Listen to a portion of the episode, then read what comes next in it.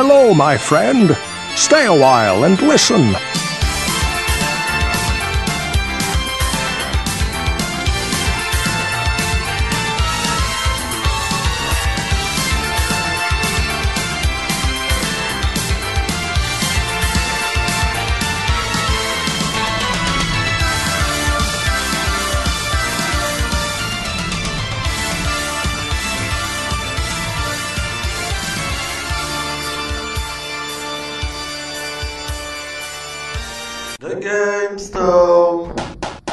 Encontre-nos em Facebook barra da GameStone, no nosso canal de YouTube e agora no universo Push Start. Visitem o site em www.revistapushstart.com, leiam as últimas e descarreguem gratuitamente a revista digital.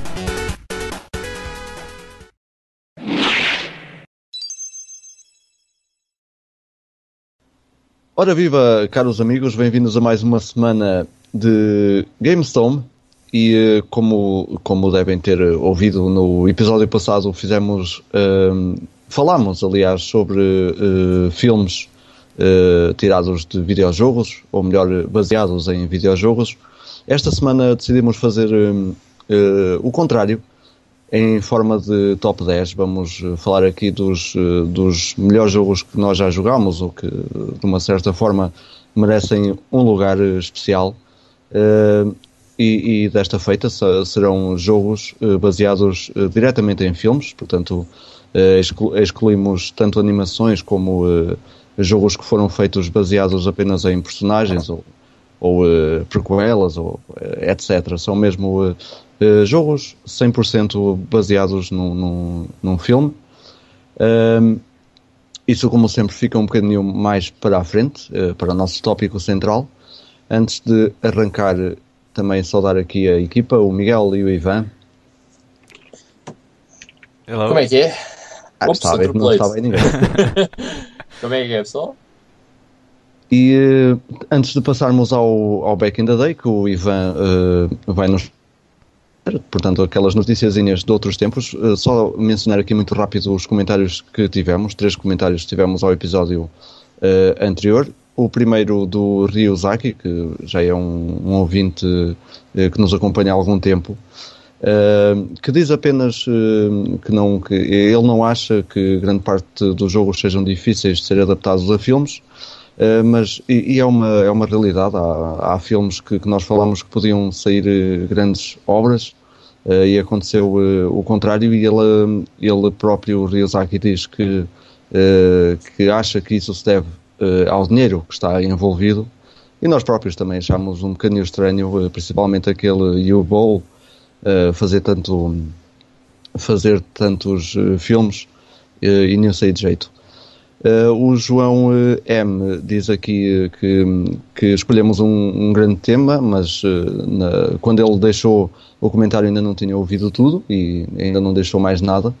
Uh, e diz apenas que ficou com vontade de jogar uh, uh, Final Fantasy e não sabe qual, mas vai ter que ser algum.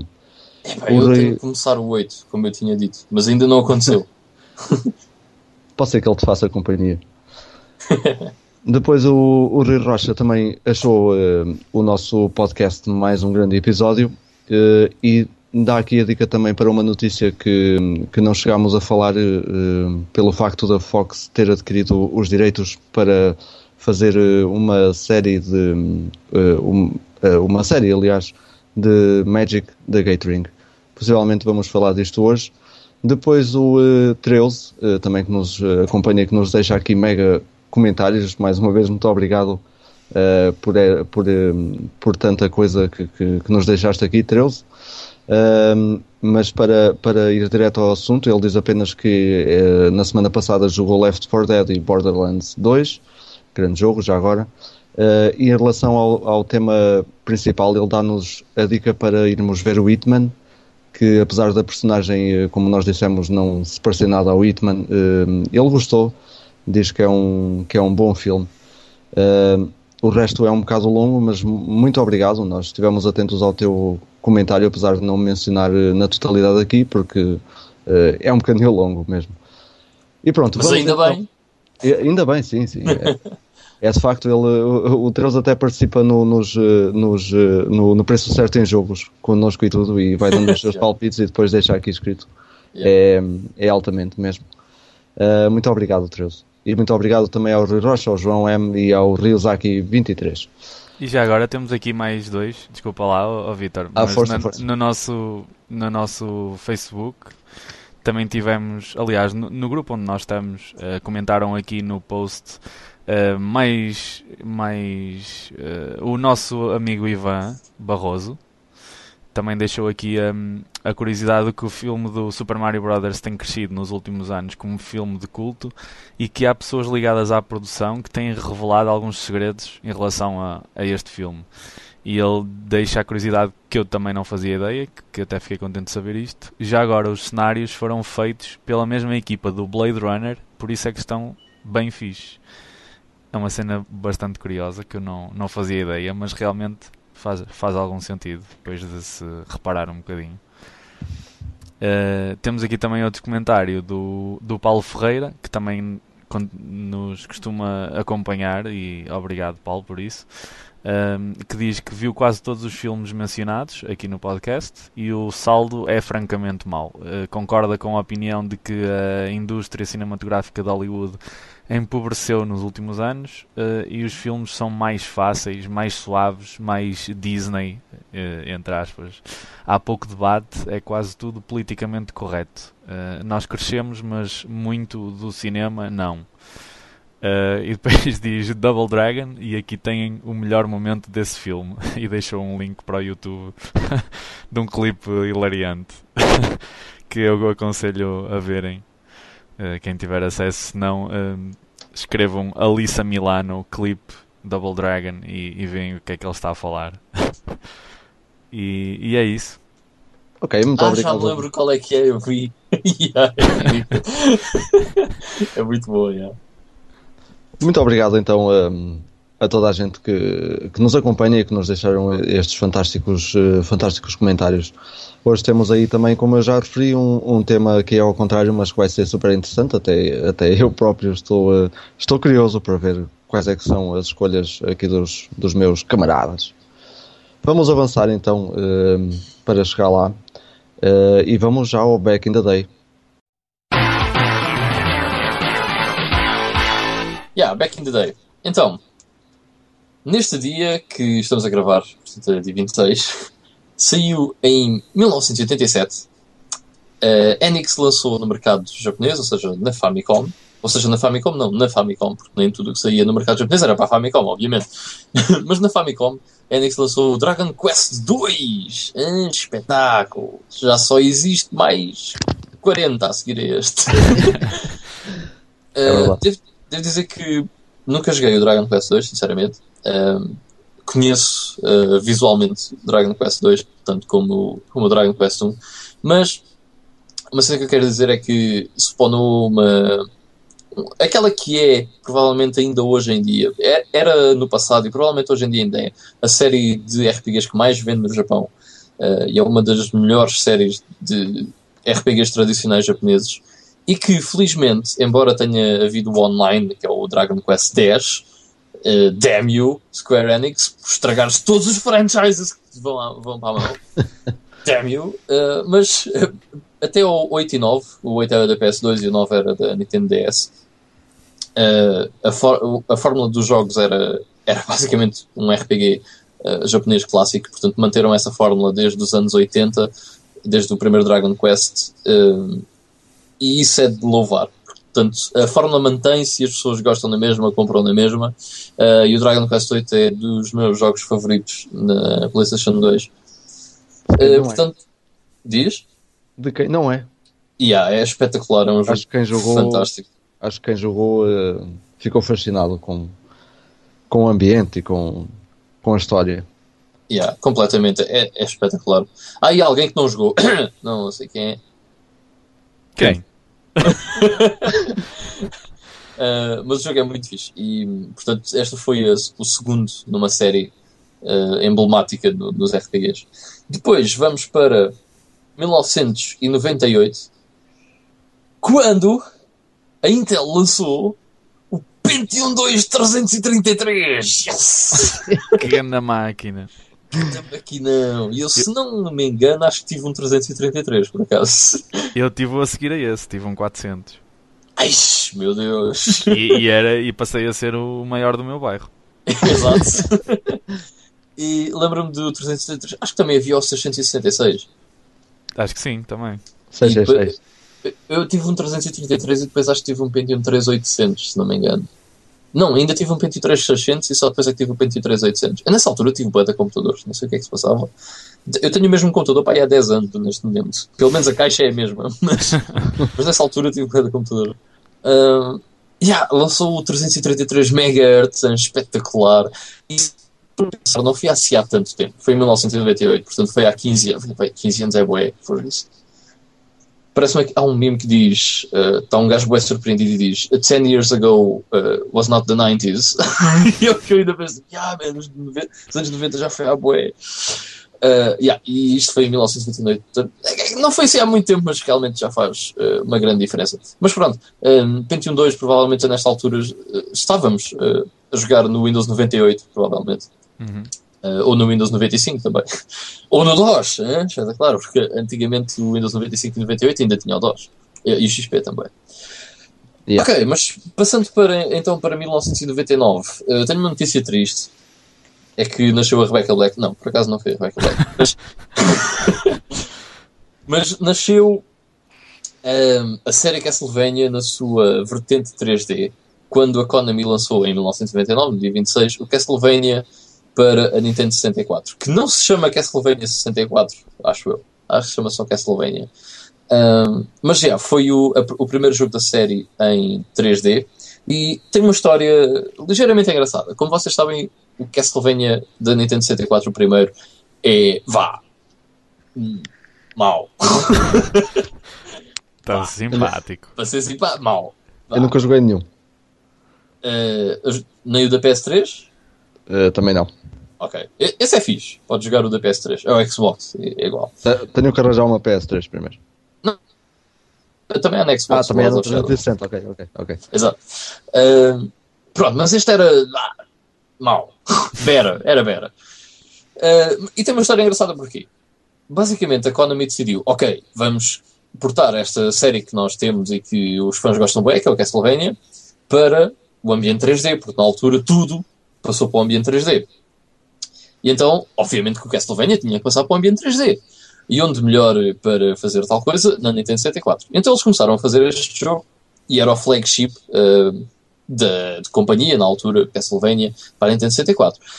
O que aconteceu é que eles, para fazerem algum dinheiro para uh, financiarem o development deste jogo, que ainda foi um bocado caro, decidiram fazer um jogo uh, na PlayStation 1 que se chama Castlevania Symphony of the Night. Mas eles fizeram isso uh, como uma espécie de. Ah, yeah, tipo um sidekick, só para fazer guitos, uh, ver se alguém compra aquilo, que é para depois uh, vir dinheiro para a gente fazer o grande Castlevania para a Nintendo 64 em 3D e bué da fixe e não sei o quê. O que é que aconteceu? Aconteceu que hoje em dia este é considerado dos piores Castlevanias de sempre e a Symphony of the Night é largamente considerado o melhor Castlevania de sempre.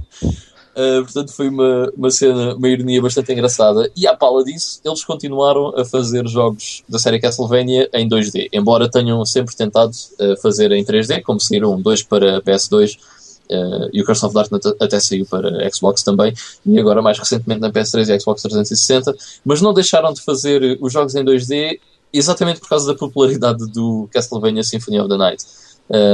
o que é uma, uma cena muito engraçada. E pronto, é isso para o Back in the Day. Nice. Aí com uma boa dica sobre o mundo de Castlevania. Yes. Que, o, que o Ivan, uh, como subiu, gosta muito. Não, acho que é fraquito. É fraquito, não é? É, yeah, é fraquito. Por exemplo, okay. o, o, Symphony of the Night, uh, nós jogamos com o Alucard, que é o filho do Drácula. Uh, e portanto, vocês têm que perceber uma coisa: é tipo, vampiros contra vampiros e, e, o filho do Drácula contra o Drácula num castelo imenso, uh, espetacularmente bem desenhado, tudo em sprites e lindíssimo. É fraquinho. fraquinho. Mas uh, um, um, Castlevania em, em 3D deixa de ser aquela cena que nós conhecemos de Metroidvania. Aquilo que se chama. Uh, mais ou menos. Uh, como é que eu ia te explicar? É assim, não podes uh, andar pelo mundo, digamos assim, estás a ver? Porque tu no Symphony of the Night, por exemplo, no Metroidvania, tu podes vir para trás, para a frente e estás sempre no mesmo. Pá, tens uns loadings entre as áreas, mas estás sempre na mesma zona, estás a ver? No Lords of Shadow tu podes repetir níveis e vais apanhando poderes que te permitem apanhar outras coisas noutros, uh, noutros níveis, mas tens que vir ao menu fazer o loading desse nível, ou seja, não é contínuo, ok? Está partido. Embora haja a cena de voltar atrás e ir buscar X ou Y item. Uh, mas sim, eh, não tem nada a ver, embora tenha um. Ou seja, tem um bocadinho a ver. Não tem muito a ver, mas tem um bocadinho a ver. A essência é, é a mesma, vá. Mas sendo em 3D, Uh, sim, mas, mas pior, digamos assim. yeah. Ok, uh, boas dicas aí do, do Ivan. E vamos já uh, passar às notícias com o Miguel.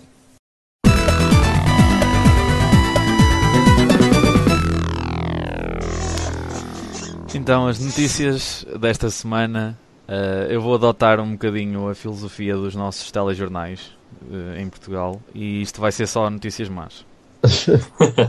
Então começamos por uh, um prime uma primeira notícia que revela um esquema em que a, a Machinima andou a pagar a youtubers para uh, fazerem uh, coverage positiva para a Xbox One. Basicamente, a Machinima e a Microsoft assinaram um, um, um contrato, um acordo, em que estipulava mais ou menos, por termos muito rudes, uh, que a Machinima iria eh, providenciar uh, conteúdo online e através de, dos vídeos que, que, eles costumam fazer para promover o, o, lançamento da consola da Microsoft. O que é que se veio a descobrir é que a Machinima decidiu fazer e, a Microsoft, é? aqui acho que ninguém está uh, livre de culpas, resolveram uh, pedir uh, aos, aos colaboradores, por assim dizer, aos youtubers que colaboram para a Machinima, ehm, para fazerem o. para vangloriarem vá, a Xbox One, para falarem algum um tempo estipulado eh, nos primeiros minutos dos vídeos que fizessem, que eram proibidos de falar mal da consola, da Microsoft, da Machinima e dos jogos. Basicamente, uh, tentarem controlar uh, ao máximo uh, aquilo que iria ser dito e a maneira como ia ser dita pelos, pelos youtubers. Veio-se até a descobrir através de Ars Técnica. Uh, teve, teve acesso ao, ao documento, por assim dizer, que, onde eles faziam este tal eh, acordo. E lá dizia, por exemplo, coisas como um, ehm, ofereciam 3 dólares por cada mil views uh, para os youtubers fazerem estes tais uh, vídeos, ou seja, estavam a aliciá-los uh, com dinheiro para, para fazerem conteúdo para falar bem da, da Xbox. Uh, tinham que incluir pelo menos 30 segundos de gameplay da Xbox One nos primeiros 2 minutos desses vídeos que eles fizessem e que tinham que mencionar o nome uh, verbalmente. Uh, tinham ainda que usar um, uma tag específica, ou seja, isto começou a, a, a revelar-se aqui um, uns meandros muito, muito escuros. Uh, não sei se vocês acompanharam esta história, se viram, se leram alguma coisa que queiram comentar. Ah, li, li muito, muito vagamente, uh, mas vi, vi isso sim, por alto. Agora, uh, o que é que eu digo sobre isso? N não sei. não sei o que, é que, quer dizer sobre isso. Também não há muito para dizer, não é? Porque... Pois é, é estupidez, não é? Epá, é assim. Eu isso fez-me uma confusão cá no sistema nervoso que é uma cena impressionante. Não querendo soar fanboy, porque eu já disse aqui muitas vezes que não sou fanboy e o que me interessa aos jogos não interessa em que plataforma é que eles estão, mas pá, fuck Xbox One, a sério. É ridículo. É, primeiro houve aquela cena toda que eles depois deram um passo atrás e agora é esta questão que é absolutamente patética, que é assim, é patético das duas partes, tanto da Machinima como da Microsoft. Primeiro porque a Microsoft, ao fazer uma coisa destas, não sei como é que eles estão à espera que, obviamente que isto vai ser descoberto, ok, é a internet, dude. É normal que isto, as pessoas uh, saibam disto, portanto, não sei o que eles estavam à espera. E obviamente que as pessoas não vão ver isso com bons olhos. Yeah, uh, quer dizer, acho eu. um QI inferior para aí a 20 é capaz de, se calhar, se ver isto com, com bons olhos. Mas obviamente que isto, é, que isto é uma cena ridícula e acho que as pessoas percebem isso. Um, epá, acho uma, uma, uma, autêntica falta de respeito, mas não me surpreende vindo uh, da Michinima, porque aqui há já umas duas semanas, talvez, houve um youtuber até que, que veio expor algumas coisas sobre a Michinima e que eles, por exemplo, qualquer pessoa pode apelar à Michinima e o mais provável é conseguir uh, entrar no network da Machinima por um, um, motivo muito simples. Supostamente eles ajudam-vos a promover o canal e coisas desse género, blá, blá, blá, isso não acontece. O que eles acontece é que eles basicamente é, pronto, metes aí o nosso logo no início uh, e nós monetizamos os teus vídeos. E um, uh, aquilo que tu ganhares, a, a, grande parte fica para nós e nós, uh, yeah, Uh, portanto, não queremos saber de ti para nada. Basicamente foi isto que o youtuber disse, que eles não faziam absolutamente nada. E eu, pessoalmente, uh, confio, até porque já não é o primeiro que vem dizer isto, uh, nem o segundo. Portanto, acho que é uma falta de respeito das pessoas tentarem fazer este tipo de jogada de marketing ridícula. Porque uma coisa é a SEGA vir dizer SEGA da Super Nintendo, estás a ver? Isso tem piada. é fixe, é engraçado.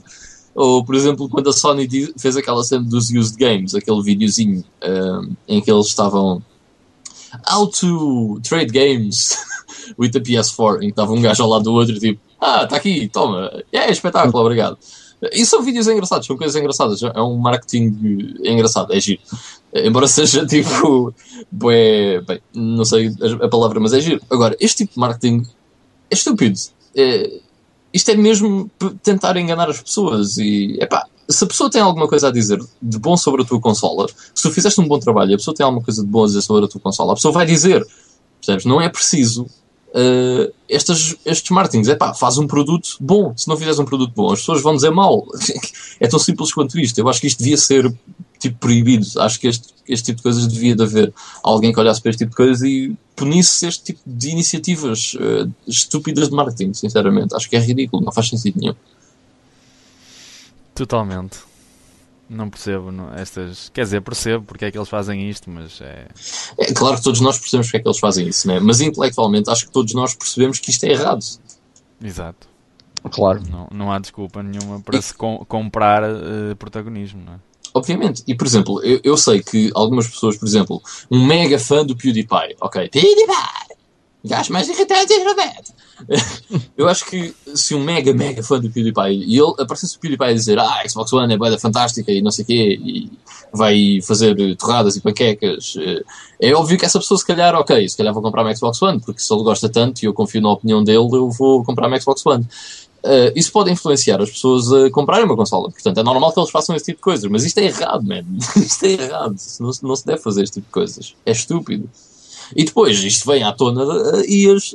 Ah, isto não é bem assim. Não, é assim, é. Se vocês são estúpidos. Ponto final. E a machinima cada vez mais uh, parece que faz annoying às pessoas. Está-se a tornar num negócio poeda shady, sinceramente. Mesmo, muito. Em, em que infelizmente cada vez mais compensa ser-se muito shady. É, pois, infelizmente, yeah. Bom, então, continuando. Se bem que, pelo, já agora, sim, sim, desculpa, pelo menos não mandamos homens ao sol. Ainda. Ainda não chegámos a esse ponto, mas a Coreia do Norte já lá chegou. Bom, uh, não é para o sol, mas conseguimos uh, no mundo de videojogos mandar pessoas a Mordor, que também é muito perigoso. Que é o, o, o link para a minha próxima notícia. Que, mais uma vez, eu avisei que iam ser só más notícias. Uh, desta vez foi um, atrelada a uma notícia que eu até estava a achar interessante, uh, que era o lançamento de um novo uh, jogo no universo Lord of the Rings, que, by the way, apesar das más notícias que aí vêm, que eu vou dizer, aconselho muito a irem checar, porque tem ótimo aspecto e parece ser um jogo muito, muito fixe da próxima geração, que é o Shadow of Mordor. A má notícia é que uh, descobriu-se, ou descobriu-se, não, uh, é mais uma acusação de que este jogo, e se virem o vídeo de gameplay que já foi mostrado, vão perceber isso, uh, foi acusado de usar o código do Assassin's Creed 2. E isto torna-se muito evidente logo nos primeiros segundos do vídeo, em que vimos a personagem principal a, escalar uma uma torre de madeira, uma lookout tower, uma coisa do género, e a assassinar um, um orc e depois a fazer um, um dive para o fundo da torre e assassinar outro orc. E, e vemos que claramente isso é está lá, está presente. Quem jogou Assassin's Creed eh, é impossível ignorar isso. Depois, para reforçar ainda mais isto, descobre-se que um dos responsáveis por, uh, pelo desenvolvimento deste jogo, do, do Shadows of Mordor, esteve de facto uh, ligado à produção de, do Assassin's Creed 2 na Ubisoft e que entretanto saiu de lá e agora está a trabalhar neste, neste jogo. Ou seja, um, ehm, isto também foi uh, revelado por uh, um dos, dos responsáveis da Ubisoft que reparou nisso e até mandou algumas atuardas pelo Twitter e começou uma espécie de provocação, vá. Uh, a dizer hum, isto é familiar e tal, uh, de género. Uh, isto está claramente a roubar-nos aqui o, o, o, motor de jogo do, do, Assassin's Creed 2 e que realmente é mesmo muito, muito parecido. Se é roubo de código ou não, não sei, mas um, é muito difícil. Numa altura em que temos tantos jogos que vão buscar motores ou mecânicas que já existem e que, que lhes dão um twist ou que lhes dão poucas alterações e dá para notar que, que aquilo foi pronto, não é retirado nem roubado, mas que foi inspirado por alguma coisa. Eh, por exemplo, estou-me a lembrar também, eu vi o vídeo de gameplay como estava a falar daqui do Shadow of Mordor. E, por exemplo, no, numa situação de combate em que o nosso personagem está rodeado de muitos inimigos, Uh, o combate também é muito semelhante ao, ao do, do, Batman Arkham City e Arkham Asylum. Um, aquele sistema de combos rápidos e contra-ataques é, é, praticamente igual, por isso se calhar também devia ter vindo o, o, o developer do, dos Batman a dizer ei tal, estes gajos roubaram-nos o, o código do combate do, do Batman. Isso é estúpido. Uh, é a mesma coisa do que, por exemplo, o gajo que fez o Forza 3 vir dizer ao gajo do Grand Theft Auto 5 é pá, grande cena, meu, tens uma pista igual à minha, qual é a tua? Quer dizer, e todos, então todos os, os first person shooters roubaram o, um, a visão ao, ao primeiro first person shooter de todos, não é? Yeah, tipo, é verdade que o Assassin's Creed é uma, uma série que ainda hoje é um bocadinho lá, única. Não há assim muita coisa como o Assassin's Creed em específico, ok? Há, há cenas de stealth, mas como o Assassin's Creed não há até hoje nada. Mas é óbvio que havia de existir um clone. não é? Claro. Ah, claro, claro. Era normal isso acontecer. Não estou a ver qual é que é o problema. Mas acho que isso acontece sempre que existe um jogo, ou um franchise neste caso, que uh, de alguma forma muda tanto ou uh, introduz alguma coisa de, de inovador ou que que se torna tão famoso e, tão, e, com, e que tem tanta qualidade no mundo dos videojogos, é normal que a partir daí haja uma certa viragem no, no panorama dos jogos desse género, dentro desse género, uhum. e que a partir daí comecem a aparecer outros jogos que ah, reaproveitam esse, esse sistema ou essa mecânica em específico que foi claro. introduzido. Repara, é quase como dizeres que uh, ah, o Rayman Origins foi buscar código ao Super Mario Brothers. Pois. é um platformer, vá. Okay. Sim, até, até porque, por exemplo, neste caso em específico, se vocês virem o tal vídeo que eu estou a falar, reparam que o jogo tem muita coisa que não sei se é original, mas que pelo menos não consta no Assassin's Creed, nem outro jogo que eu me esteja a lembrar. Tem elementos únicos, tem, uh, uh, sei lá, epá, tem muitas coisas que se nota que foi apropriada de outros jogos que já existem, mas tem várias situações em que que se nota que, que aquilo não foi simplesmente copiado, aquilo uh, tem, tem, deve ter tido alguma algum cuidado, algum pensamento por trás daquilo, não foi Claro, só obviamente. um rip-off, claro, porque senão eh, há aí tanto jogo que é isso, que é um rip-off, claro, e é tão mau, porque é que eles não são tão bons como o Assassin's Creed, não é? Yeah. Já que Eu, te- por roubaram. acaso eu também vi o trailer e tive exatamente a mesma noção que tu. Foi tipo, ok, isto parece bem com Assassin's Creed, mas é uma cena original, não é propriamente um copy-paste. Claro, claro. E depois há uma parte também que ele em que o personagem tem um poder em que chama-se Wraith Mode, Uhum. que é basicamente quando, por exemplo, quando o Frodo mete o, o anel e fica aquele mundo todo enevoado e ele consegue ver Yeah. as coisas noutro, no mundo sombrio, vá, por assim dizer. Aquilo É o Eagle Eh, Vision. é o Eagle Vision do Batman, Mas, mas tal por e qual. O eh, Detective Vision, aliás. sim, eh, nesse caso até faz mais sentido estar aí, não é? Porque, Pois. Mas pronto, Porque, é porque é uma cena de característica do, do universo do, do Lord of the Rings. exatamente.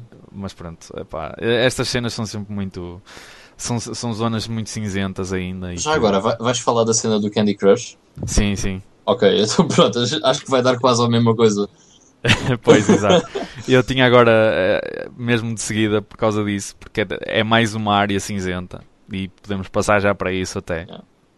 Ahm, começar com um bocado de contexto em que eh, há uns tempos atrás o pessoal que fez o Candy Crush, que eu acho que toda a gente deve saber o que é por esta altura do campeonato, mesmo que não tenham jogado, já devem estar farto de ouvir isso. Ahm, É um gajo, um gajo olha, olha, olha para a direita, está alguém a jogar Candy Crush, para a esquerda É- também, atrás é também. impossível. É, é Eles olham impossível. para a esquerda e Candy, Candy Crush. Crush. Ai, Mas pronto, estes senhores uh, meteram na cabeça que primeiro queriam uh, registar a palavra candy. Ou seja, eles querem dominar tudo o que se chama candy. Uh, supostamente depois as pessoas tinham que lhes pagar cada vez que quisessem usar a palavra candy em alguma coisa uh, institucional ou comercial. O que já daí é muito ridículo. Uh, mas as delusions of grandeur destas pessoas não, não lhes chega dominarem a palavra, a palavra candy, então decidiram que desta vez queriam também a palavra saga. Porquê? Porque o jogo chama-se Candy Crush Saga. Um, e no seguimento disso decidiram ir atrás de, do pessoal que fez o, aquele jogo que eu falei na semana passada, que é o Banner Saga, só porque eles têm saga no nome. Uh, depois, a meio da, da semana, uh, devido ao, ao, ao barulho que o pessoal fez na internet por causa disto, eles vieram a público uh, explicar um bocadinho o que é que se passava, então decidiram dizer: Ah, e tal, mas não levem isto como um caso pessoal. Nós não estamos a ir só atrás de vocês, nós estamos a ir atrás de toda a gente que tem a saga no nome. O que na cabeça exato o que na cabeça deles uh, é muito mais justificável do que ir só atrás de um de, um, de, um, de uma pessoa ou de um, de um estúdio neste, neste caso ou seja eles querem ir atrás de toda a gente que, que usa a palavra saga com a Panzer Dragon Saga a partir de hoje não pode ser vendido no eBay. Nada, tudo, tudo, tudo que tem a saga no nome tem que ser tirado eh, das lojas e dos sites, tudo, não- ninguém pode usar isso. Eh, com a desculpa de que, e isto está no documento que eles eh, revelaram, eh, a explicar o processo e tudo, tem lá tudo por alíneas, se quiserem pesquisar isso está, está disponível. Ahm, e numa das alíneas diz que, e é aqui que as coisas ainda se tornam ainda mais ridículas, que o pessoal, o, o nome Banner Saga é muito confuso. Aliás, pode-se confundir muito e é muito eh, similar ao, ao nome do, do Candy Crush. Ou seja, eles estão a dizer que o pessoal que vai comprar o, o que quer comprar o Candy Crush e chega lá à loja online e vê o nome eh, Banner Saga pode confundir com o Candy Crush porque tem saga no nome. Então estão a enganar os, as pessoas e a aproveitarem-se da fama do Candy Crush para irem roubar clientes para o Banner Saga. Como se o mesmo jogador que joga Candy Crush fosse a pessoa que também vai jogar Banner Saga. Porque tem tudo a ver, não é? Um é um jogo em que tu eh, partes bocados de, de, de Candy. É um Com- É um, é um match 3. É um match tipo. Match 3, exatamente. É Tipo um biju- em. Como é que se chama? Em esteroides. Exatamente. Eh, é, muito é muito confundível com um jogo que é um strategy RPG com vikings. Eu compreendo, eu compreendo. O, o, o Banner Saga ne- nem sequer é um jogo eh, que, que segue a mesma linha que, que, Nada. que o Candy Crush quer seguir, que é um jogo em que até é um free, é free to play, por exemplo. E Não tem nada a ver. É tipo. Nada, e, e o- e o Candy Crush é, um- é para se jogar em, em dispositivos móveis, não é? Acho que ainda nem sequer existem para jogar em PCs ou Macs ou qualquer coisa do género. É, é tipo África e Noruega, mano. Nada a ver, estás a ver? Sim. Assim como, o. Banner, assim como o Banner Saga não existe para dispositivos móveis também. Exatamente, é que não há, possível, não há possibilidade nenhuma de tu confundires uma coisa com outra, porque tu não podes ir à Apple Store ou à, ao Google Play ou lá o que é, ao Play Store e chegares lá e enganar-te porque ele nem sequer está lá o jogo. é Yeah. impossível tu, tu enganaste nesse aspecto, mas pronto, eh, mais uma daquelas áreas eh, muito cinzentas e muito estúpidas, mesmo muito estúpidas. Pá, isso é a mesma coisa do que, imagina, eu agora lembrava-me, pá, dizia que a partir de hoje ninguém pode ter nada com o nome queijo. A partir de hoje a palavra queijo só eu é que posso utilizar. E os gajos que fazem queijo tinham que pôr, sei lá, leite azedo curado. Olhado. Absolutamente ridículo, velho. Epá, não faz sentido nenhum. Como é que, como é que, que é possível? Isto só nos Estados Unidos é que isto acontece. É, é impressionante. Por exemplo, isto não me surpreende muito, eh, porque aos Estados Unidos houve, aqui há uns tempos houve uma cena, não sei se já vos contei, mas houve uma senhora que processou uns pais porque o filho dessa, desses pais eh, caiu à linha do comboio e portanto, morreu. Vá, veio o comboio, ok? Eh, foi mais ou menos esse o som que fez. E uma da- das pernas do rapaz saltou e bateu na perna de uma senhora. E a senhora ficou, teve que ir para o hospital com a perna partida. E então processou os pais do miúdo e o tribunal deu-lhe razão. Portanto, eu não me surpreendo. Oh my god. Yeah, portanto, eu não fico muito surpreendido, mas eu, o que me surpreende é realmente estas coisas acontecerem, mano. A estupidez humana é, é infinita. É mesmo como o Einstein disse. Só existe uma coisa hum, infinita que é a estupidez humana. Epá, é impressionante. Ridículo. Como é que alguém pode fazer trademark a uma palavra? Estás a ver? É uma palavra. Uma coisa é se tu quiser meteres, por exemplo, ok, registar Candy Crush. Ok, isso faz todo o sentido. Ou o Candy Crush Saga, estás a ver? Isso faz todo o sentido. Agora vais registar a palavra Candy. a palavra Saga. Isso não Pois. faz sentido nenhum. Pá, ridículo. Mesmo ridículo. Agora, olha, Demon Souls agora registava a palavra Souls. A partir de hoje, nenhum jogo pode ter Souls no nome. Nenhum jogo pode ter Demons no nome. Imagina só quantos jogos é que iam ser afetados por isso. É Ui, ridículo. o pessoal do, do Shin Megami Tensei iam à falência. Exato. Só usam Souls, Digital Saga, qualquer coisa do género. Exato. Tipo, não faz sentido nenhum. É uma estupidez. Ai, pronto. E com isto encerramos a nossa saga de, de notícias más desta semana. Com, com o ridículo. Com o ridículo. Temos de ter sempre algum ridículo para nos fazer rir. É verdade. Ok, então vamos hum, seguir em frente e passar eh, ao nosso Playing Now.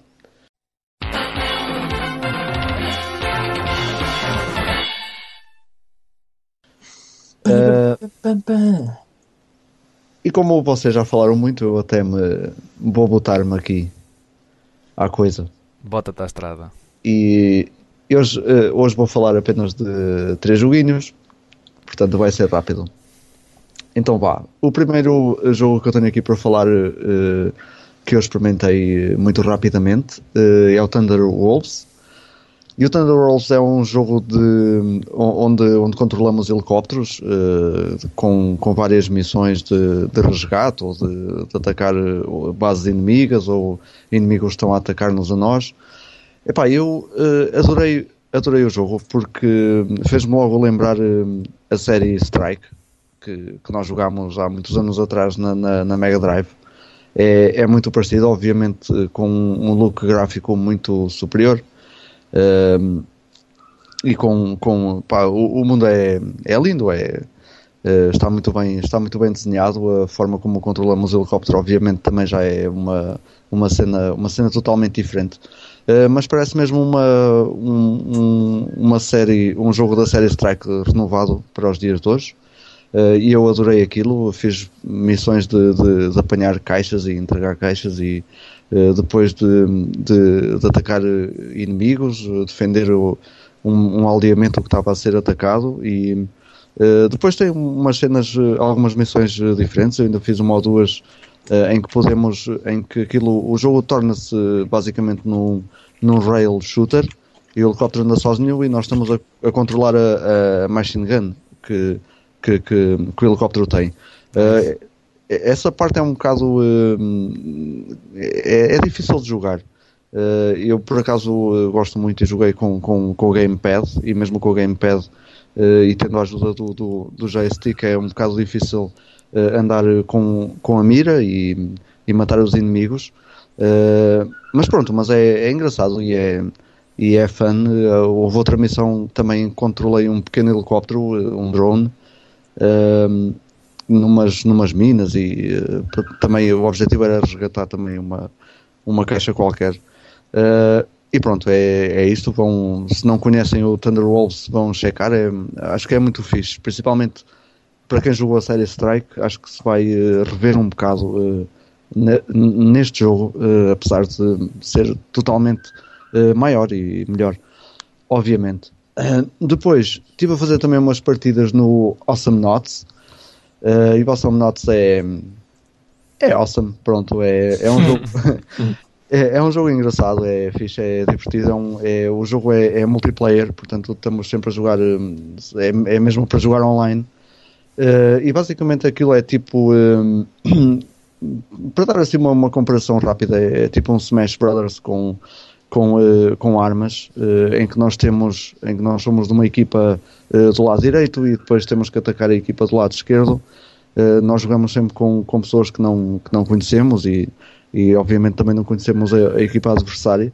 Mas aquilo é, é, é, é, um, é um jogo porreiro, nós temos que proteger o nosso núcleo que, que, que, que nos dá energia. Uh, durante, durante a partida temos também algumas uh, torres de defesa que temos que, que proteger ao mesmo tempo que tentamos derrubar as do inimigo. Uh, e os jogos normalmente alongam-se, alongam-se muito. é possível uh, estarmos uns 15 ou 20 minutos para, terminar uma partida, se aquilo for mesmo, uh, se for mesmo muito renhido, uh, demora-se imenso tempo para acabar uma partida, se calhar é o único senão que eu encontrei. também não, pronto, eu estive a jogar e não me importei muito com isso, mas se calhar torna-se um bocado enfadonho estar, estar ali tanto tempo, porque eu agora ataco e morro, depois vem o inimigo e morre e andamos ali num, não vai, vai e volta, vai e não vem e, e pronto, e torna-se assim um bocado uh, enfadonho. Mas é, mas é fixe, a ideia, a ideia é altamente. Eu, eu não, ainda nunca tinha jogado este jogo, acho que o jogo não é novo, uh, mas peguei-lo agora, há pouco tempo, e, e até curti. E uh, finalmente, uh, esta vai ser a minha Pick of the Week, um jogo que eu também joguei esta semana, ainda joguei um bom bocado, acabei acabei a, a, primeira parte do jogo e derrotei o primeiro boss no Hammer Watch. Uh, o Hammer Watch é um é um jogo, uh, um, um, action RPG vá, com, uh, que tem uns grafismos mesmo a, a 16 bits. se calhar era muito mais fácil encontrarmos um jogo de, com, com, este look na Super Nintendo. era mais fácil encontrar na Super Nintendo do que na Mega Drive. Uh, mas o jogo é todo, uh, parece estar todo desenhado em, em 16 bits, o que é, o que é muito fixe. Tenho jogado muitos jogos com, com este look e, uh, e tenho adorado. Tenho outros jogos que eu falei como o Rogue Legacy e por aí são, são jogos que têm um, um grafismo antiquado, um pixel art Uh, e que é muito fixe. O, o Hammer Watch fez-me lembrar também, mais uma vez, o tempo, uh, o tempo em que jogava Mega Drive. Uh, aliás, ainda jogo Mega Drive, mas o, o tempo em que comecei a jogar Mega Drive. e faz-me lembrar o, o, Gauntlet 4, que era um, um jogo muito parecido. É um, um action RPG com, com, com um mundo aberto em que, em que temos que ir apanhando chaves, temos, temos que chegar a certos sítios para conseguir depois uh, abrir portas ou, uh, ou ativar, ativar alguns dispositivos que nos abrem portas e etc. portanto, o mundo é, é, é, dinâmico, mesmo entre andares, aquilo passa-se em andares, tipo, tipo um roguelike. Um, e, e há certos pontos em que temos mesmo que subir andares e abrir coisas ou pressionar dispositivos nos vão abrir uh, portas uh, no andar de baixo e tem, temos também que pensar um bocado uh, o que é que aconteceu ou o que é que abriu, porque senão vamos acabar por, por perdermos-nos. E tem uma cena muito fixe também que eu, que eu gostei, que é a quantidade de, inimigos no, no ecrã, que é, é, é, assustadora. Mais uma vez, tal e qual o Gauntlet. Eu lembro-me de já ter feito um, um, combo, que aquilo vai contando, vai contando as mortes e vai contando os, portanto, o combo que fazemos. E lembro-me de. Isto até foi depois do, do, do, primeiro mundo que. Ou durante o primeiro mundo um, um, eh, um nível eh, um nível de bónus a que temos acesso e então aquilo multiplica os, os inimigos. Uh, e o combo chegou-me aos 200 e tal, quase, quase 300 mortes. E portanto, e nós temos que, ir, que, que estar sempre ali a, a, a dar à espada uh, para aquilo continuar a, contar o combo. E por aí dá para ter uma, uma noção. Uh, uh, da quantidade de, de, de, inimigos que podem aparecer.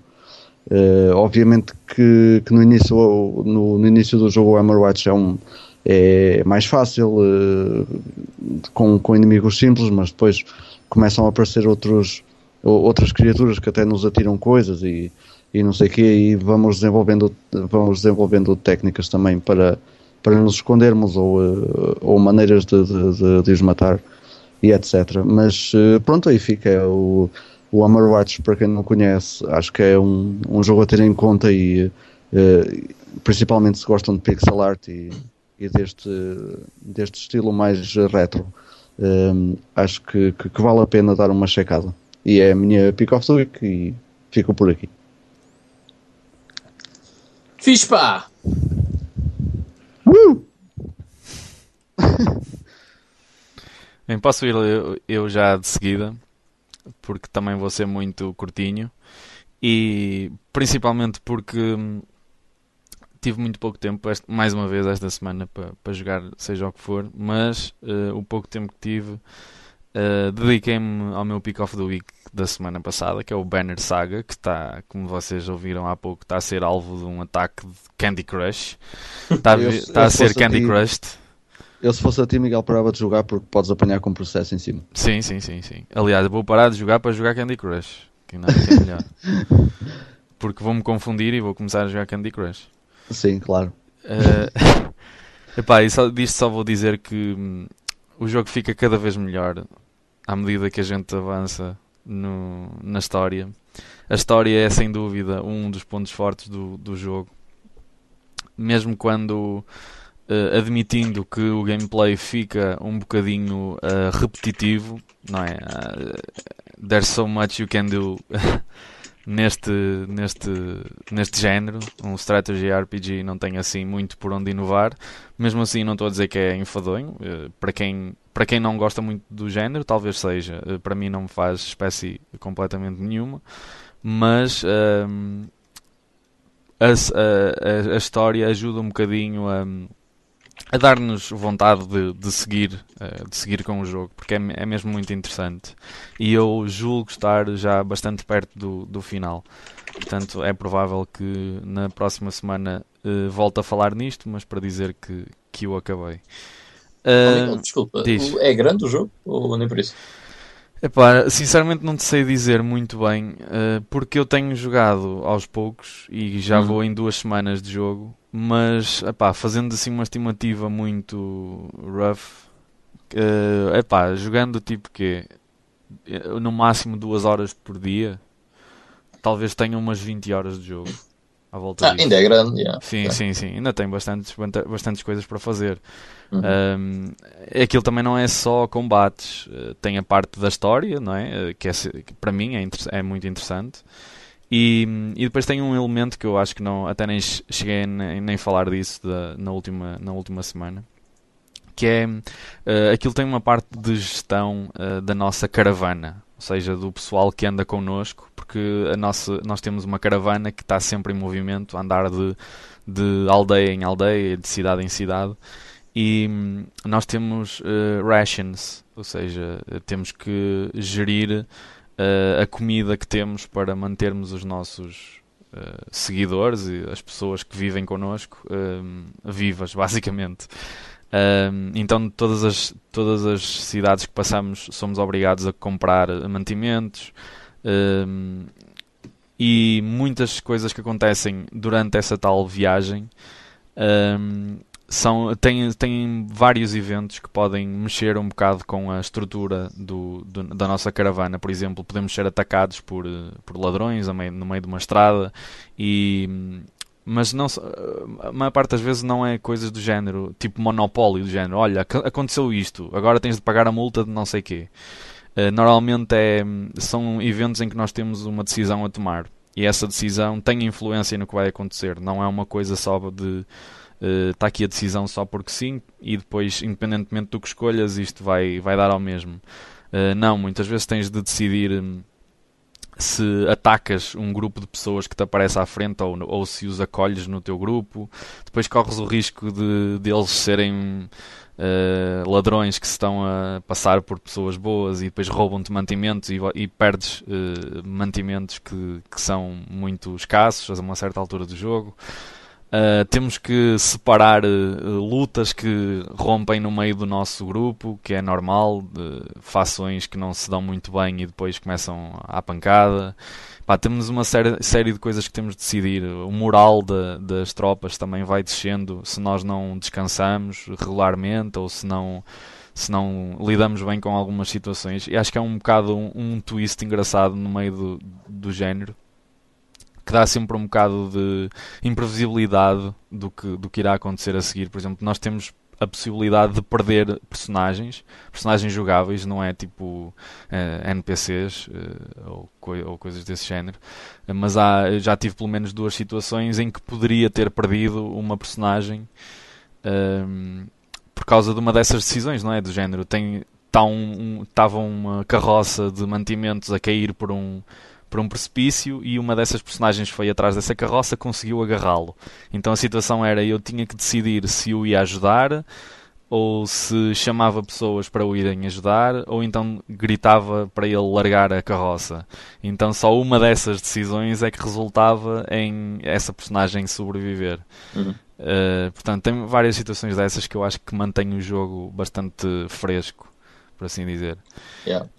Um, pronto, e como vem, eu dediquei imenso o meu tempo livre uh, mais a este jogo, portanto fiquei sem um pick of the week, então estava assim um bocado indeciso até, até quase ontem uh, sobre o que é que eu ia escolher, porque não poderia escolher o mesmo pick of the week. Um, e, e, confesso que hum, há pouco tempo tinha comprado porque estava muito, muito barato o, o Hotline Miami, que é um jogo que eu já acabei mas que uh, no outro dia uh, tinha apenas alguns minutos antes de jantar e como não queria estar a começar uma missão outra vez no Banner Saga para depois parar e ter de reiniciar e não sei o quê, decidi, olha, vou fazer aqui um nível no Hotline Miami. Só que isso não existe, não é? Fazer um nível no Hotline Miami. yeah. Um nível transforma-se em 7 e já estou tipo quase perto do final do jogo também, porque também ia jogando uh, bocadinhos durante a semana e esses bocadinhos iam se transformando em bocadões e, e pronto. Uh, e depois, como lembrei, como nunca tinha dado um Pick of the Week ao Hotline Miami, uh, pensei, por que não? porque é um excelente jogo a todos os níveis, como já falamos tipo mil e uma vezes aqui no podcast, certeza uh, no gameplay, no aspecto, uh, na, na, música, que também é brilhante, que já falamos várias vezes sobre isso também. e pensei, por que não? Uh, e tão ajustado que é, não é? Que merece. Se há um indie game que merece, este será um deles. E pronto, também não vou esticar muito sobre isso, porque vocês já conhecem muito bem o jogo. E queria só deixar então numa semana um bocado parada, uh, um pick of the week merecido já há algum tempo para o Hotline Miami. Nice. Ok. Então, Me, Myself and I.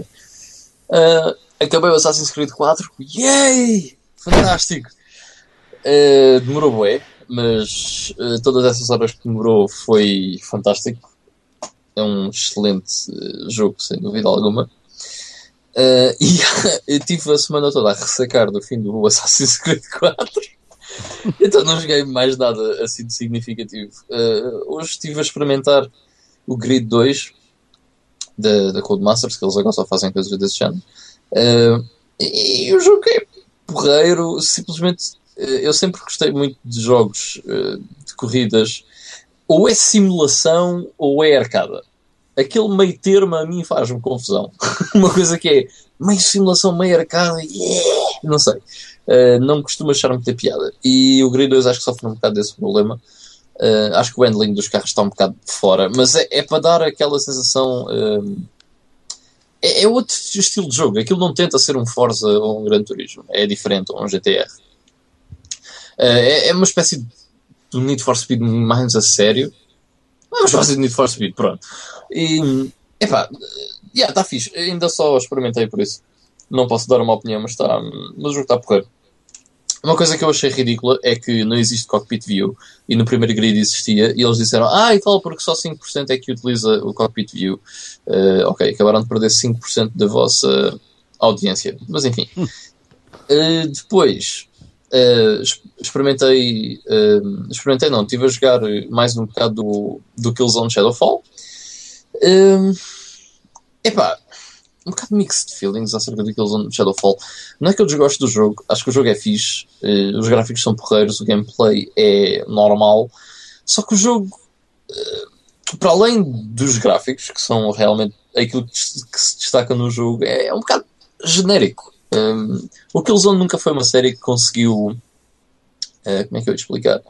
Uh, fazer algo muito bonito, como por exemplo o Halo criou o universo Halo, uh, ou por exemplo um Star Wars, não é? Que, que tem aquele universo todo por trás, ou Mass Effect. Nunca conseguiu ser um jogo que conseguisse criar um universo único. E o jogo parece um bocado banal. embora o jogo seja, seja porreiro, sinceramente não é um título muito bom. E acho que não é não é um excelente flagship para, para a Sony e para, para o lançamento da PS4. Eh, acho que não é um jogo propriamente interessante. É um jogo que mostra as capacidades da consola e o que a consola consegue fazer, uh, mas não é um jogo propriamente interessante. Um, ehm, a minha pick of the week uh, vai para um jogo que eu tenho estado a jogar bastante, e praticamente todos os dias, e porque eu tenho estado a jogar com amigos, e eu já falei aqui no jogo, mas uh, nunca lhe dei o pick of the week, e até já falei mais de uma vez do que ele, só assim por alto, que é o Counter-Strike Global Offensive. Uh, tive que lhe dar o pick of the week porque foi a única coisa que eu esta semana joguei, uh, para além do, do Assassin's Creed Black Flag, que joguei mais do que, do que 15 ou 20 minutos. Portanto, tive que lhe dar o pick of the week.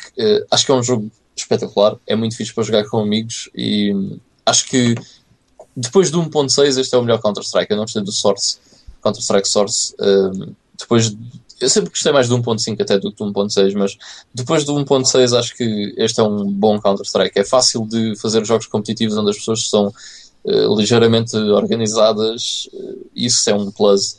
E como tenho muitos amigos com, que jogam Counter-Strike Global Offensive é fixe porque às vezes conseguimos, conseguimos fazer uh, alguns competitivos uh, com, toda, com toda a gente na nossa equipa e isso é muito engraçado. Portanto, yeah, vou-lhe dar o pick of the week. Uh, acho que merece, sinceramente, mas é, é, um pouco porque não, acabei por não jogar mais nada, porque acho que Counter-Strike Go não, mere, não, não é não merecer, é não necessita de um pick of the week para lhe dar algum destaque. porque merecer merece, sem dúvida. Mas pronto, é, é isso para mim. Ok, nice. Pois o, o Counter-Strike é o Counter-Strike, vai, yeah. vai, vai, sempre ser jogável. Eu esta semana fui bem mainstream, não, teve, teve yeah. que ser. Epá, eu também, eu também não há um dia que passo que eu não jogo um bocadinho, nem que seja um bocadinho de, do, do Rogue Legacy. Também tem sido o meu, o meu vício. Eu posso jogar muita coisa, mas epá, tenho que lá ir sempre. Exato. Nem que seja a fazer um gameplay, mas pronto, uh, também não ia falar disso outra vez. Ok, então uh, ficou aí o nosso uh, Play Now, então, com uh, várias coisas e, e diferentes. E vamos passar ao nosso preço certo em jogos.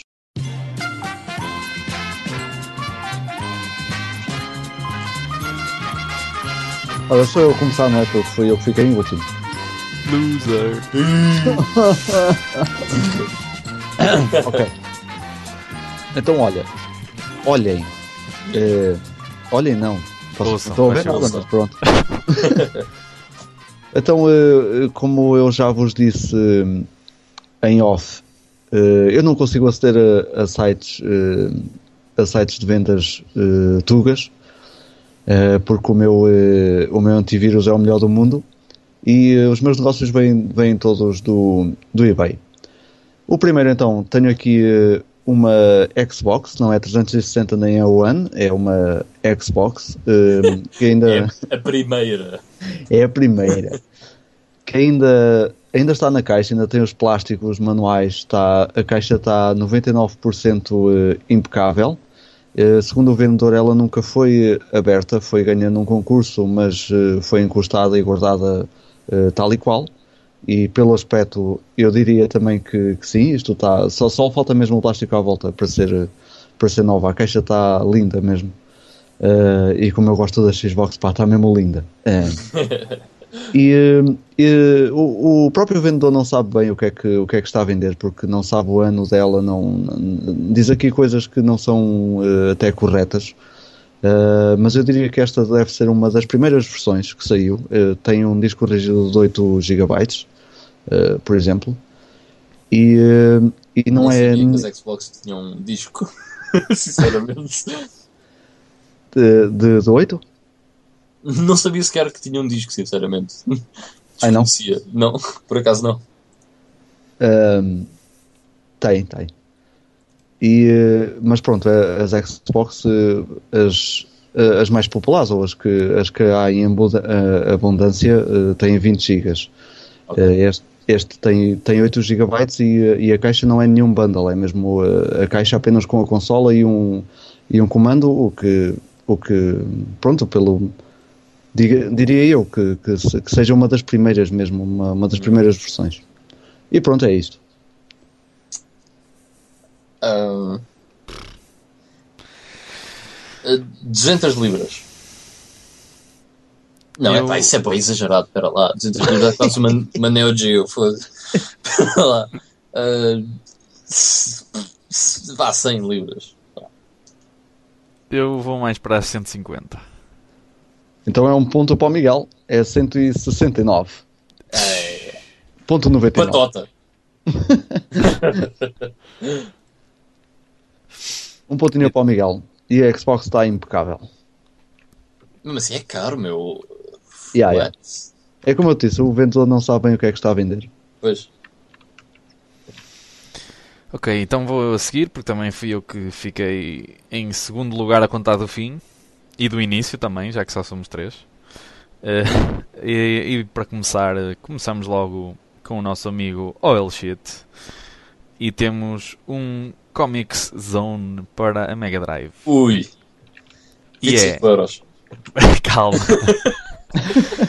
Eh, e já ele está completo, mas mesmo completo, ou seja, traz o CD da banda sonora, porque este jogo trazia a banda sonora. Eh, e de texto, no anúncio apenas tem ehm, um dos melhores jogos da Sega Mega Drive, Comic Zone completo, mais o CD de áudio. É apenas e só, muito curtinho e descritivo, Uh, e realmente está mesmo completo, em ótimas condições, com o manual, caixa, CD. Só uma cena, tem os dois manuais? Uh, não, acho que só tem o multi, só consigo ver o, o multilínguas. 25 euros. E- e- Esse não fala em trocar por carros, pois não? Não, não, não, este não quer carros. Não. Pá, mas esse é um artigo eh, para ser carote. Eu vou para as se- 60. E uh, um ponto para o Vitor, What?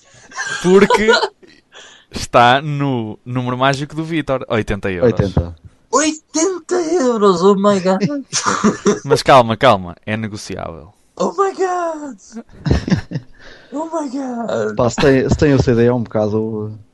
Epá, não, Não. me interessa, I just have an artifact. Como é possível? Deixa lá ver aqui. Sim, mas eu já até já vi mais barato que ao valor que o, que o Ivan disse e com o CD. Yeah, meu, Yeah, por amor de Deus. Mas- Não é um jogo propriamente raríssimo. Sim, o, o CD não aparece todos os dias, é verdade, mas pô, Ah, Estou aqui a ver no eBay, foi vendido um por 23 libras, tipo. Eh, 17 libras. Pá, come on. Porra, por amor de Deus. É o OLX, meu. É um mundo à parte.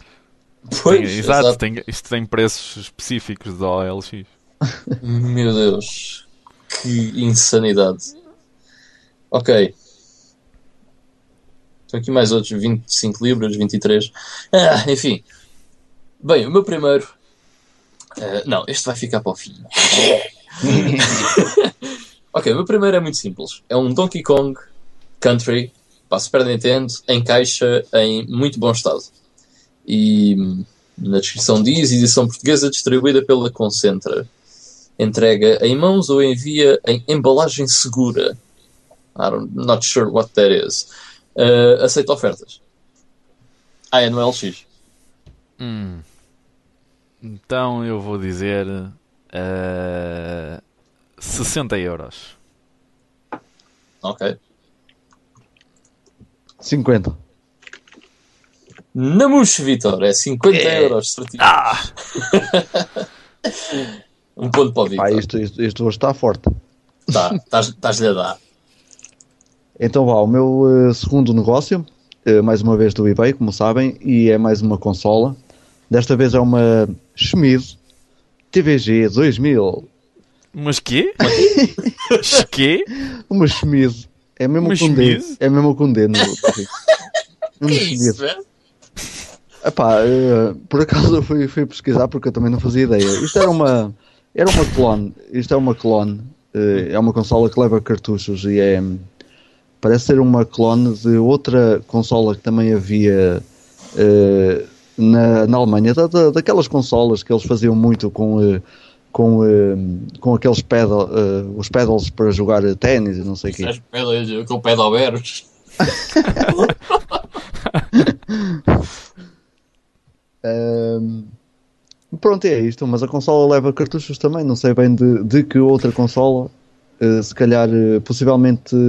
Eh, ah, pera, eu estou aqui a ver uma foto porque ele não tem aqui nenhum cartucho, mas na foto da caixa, isto parece ser um cartucho eh, da, da Atari 2600. Epá, eu não Isso foi faço- vendido ou está à venda? Isto está está à venda, por isso não, não vale ir a ver. Ok. Eu nem sequer sei como é que é o nome disso já. Schmud o quê? Schmidt TVG 2000 é de 82 a consola. Fogo. Eu sei lá, menina. O- os comandos parecem, parecem uns telefones, mesmo. É tipo Intellivision. Sim, sim, parecido. Ok. Epá, I have no idea. vou ter que dizer uma cena à sorte. Vocês já sabem que eu, comigo é assim. Yeah, não faço a mínima ideia. Vou, vou dizer à sorte também. Só uma cena, isso é uma consola exclusiva europeia? É, sim. É, é, é daquela, é daquelas eh, consolas alemãs até que, Uhum. eh, que é muito fácil encontrá-las lá, mas por toda a Europa é um Sim, bocado sim, é complicado. difícil. Ah, olha, eu vou dizer. eh, hum, 30 libras. Eu digo 50. Eh, o- ponto é para o Miguel, mas isto custa 190. Ok. Jesus. E é uma clona, cuidado. Fogo. Ok, eu vou-te explicar porque é que eu disse esse valor baixo. Ahm, ainda hoje, teve aqui uma, uma pessoa em minha casa que encontrou um cartucho numa, numa feira qualquer. Encontrou um cartucho de uma consola que se chamava VC4000, acho eu. What? Ai, que porra é uma VC4000? Ahm, Pronto, e pelos vistos existe uma cena que é uma, uma videocomputer uh, VC4000 que é uma cena alemã, pelo que eu percebi, e que é super obscuro, nunca tinha visto isto na vida, e foi vendida por 10 libras. Ok, não pode ser muito caro, porque, uh, portanto, foi só do género, ok, deve andar mais ou menos na mesma procura, por isso é que eu disse 10 libras. Mas é pá, lá está, preços que não foi venda, um gajo mete o preço que quiser, isso é sempre. Claro, claro. Pá, eu, eu, eu também não sei o nível de, de, de, de raridade disto, mas. É porque às vezes uma, uma cena pode ser bada rara, por exemplo. a- a- Tenho a certeza que esta VC4000 é bada rara, ah, mas também ninguém a quer. Pois, Portanto, é um bocado por aí. Bem, és tu, Miguel, sou eu. É, sim, sou eu. Ahm, e o meu próximo vem do eBay e, e é apenas de um jogo que se chama Trip World. Não sei se conhecem, é um jogo do Game Boy. E para quem não sabe, é um dos jogos eh, mais difíceis de encontrar. Já estás a dar dicas ao Vitor. Mas pronto, não digo mais, é só isso. É, uma, é, é porque, é sério, vocês se não, eh, se não tiverem assim uma dicasinha destas, eh, acho que vão ficar muito longe do número. Por isso já têm duas dicas. Eh, e pronto, tenho aquele, aquela descrição eh, básica: Trip World Game Boy eh, Complete Near Mint Extremely Rare. Que é verdade. Em caixa? Tá com... Ah, complete, ok. Está completo e a caixa, à parte de umas pequenas dobras na parte de abrir de cima, tá, parece estar em excelente estado. Tem o manual, tem a caixinha de plástico, tudo. Está tá impecável. Um, e é um buy it now. Ok. Ah, está para venda, ok. Não foi vendido. Ah, Pá, eu, te- eu não faço ideia também. Não, não tenho ideia dos preços. Mas vou dizer eh, 83,70. eu vou arriscando explodir, mas vou dizer eh, 400 libras. Epá, vai o ponto para ti, Ivan. Porque podes explodir à vontade. Porque o preço que isto está é de 2 mil libras. O quê? E não, não está VGA graded. So much drugs. São 2 mil batatas. Isso é ridículo. Esse jogo não costuma ser assim tão caro. Costuma ser bué da caro, mas Sim, sim, não sim. costuma ser tão caro. Fónix. Já vi alguns a serem vendidos por eh, 100 euros à volta disso. O que é um, continua a ser um preço Epá. demasiado alto. Aqui há uns tempos eu vi um vendido uh, que não estava em muito bom estado e foi vendido por. uh, estava completo, mas a caixa não estava propriamente uh, espetacular. E foi, vendida por, foi vendido por 320, se não me engano. Por isso eu pensei, ok. uh, talvez este esteja a pedir um bocado, mas 2000 é ridículo, por amor de Deus. Mas pronto. Não é só no LX que isso acontece. É para vocês verem. Jesus, yeah, completamente. Uh, ok, Olha, Então- ó, Ivan, diz, diz. desculpa lá, enquanto tu estavas aí, enquanto tu estava na- na- eh, aqui neste bocadinho, eh, vim à procura daquela consola que tu falaste. Aham. Eh, e por acaso a VC 6000, a 4000 não, não encontrei mesmo, mas a 6000 vale 100 libras, Porra, usada. Ok. E, e por acaso os comandos parecem também iguais à, à outra consola que eu disse. Há a possibilidade até de serem clones uma das outras. eh, Se fores, do mesmo. aos, se fores aos vendidos, está lá uma 4000 uh, vendida por 10 libras, completa na caixa. Oh meu Deus. É. Ok. Então o meu próximo uh, vai para. É um artigo. VGA Graded. hã? um VGA Graded. E desta vez é o Star Wars Rogue Squadron da Nintendo 64. Portanto, um dos jogos mais comuns da Nintendo 64. Uh, e portanto, isto. Star Wars Rogue Squadron uh, Nintendo 64 Sealed New VGA 80% Plus Near Mint. E that's it. 170 eh, libras. Ok? 200. E é outro ponto para o Vitor, porque é 300 libras. Jesus, pá. Que merdas de VGA graded, man. Que ridicularidade. Ah, eu esqueci-me de referir, mas isto foi vendido, atenção. Da pior, a pior é quem compra, não é? Ridículo. Não... Enfim. É uma estupidez inacreditável. Mas, já, é isso. Ok, então é o meu último artigo, não é? yes. Uh, então o meu último artigo é um, é um cartucho. uh, uh, como é que eu vou dizer isto? É um cartucho da Famicom, mas é uma variante para a Famiclone. é o que isto diz aqui. Ok. Portanto, é um, é um cartucho. É da Famicom. é, é da Famiclone, pronto. Rare Variant Family Clone Version. E é o, é o 1943. Eh, apenas o, o cartucho, obviamente. É só isto. Bem, a modos que a NES anda tipo completamente ridículo em termos de preços. Ahm, 50 libras. Epá, eu vou dizer só 20. Eh, é um ponto para o Miguel então. É, Ah, David. é 18,95.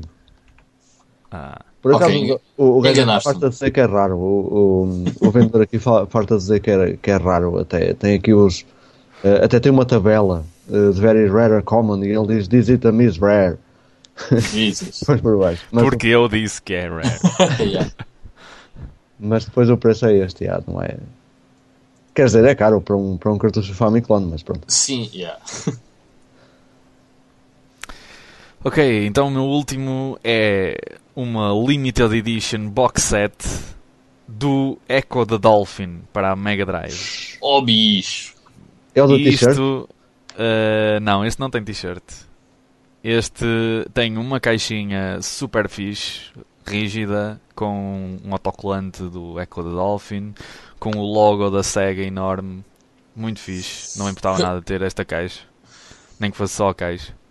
Eh, e lá dentro, para além de panfletos e essas coisas, tem o jogo. Admirem-se, tem o jogo. Yeah, espetacular. Não é comum Eh, hoje em dia.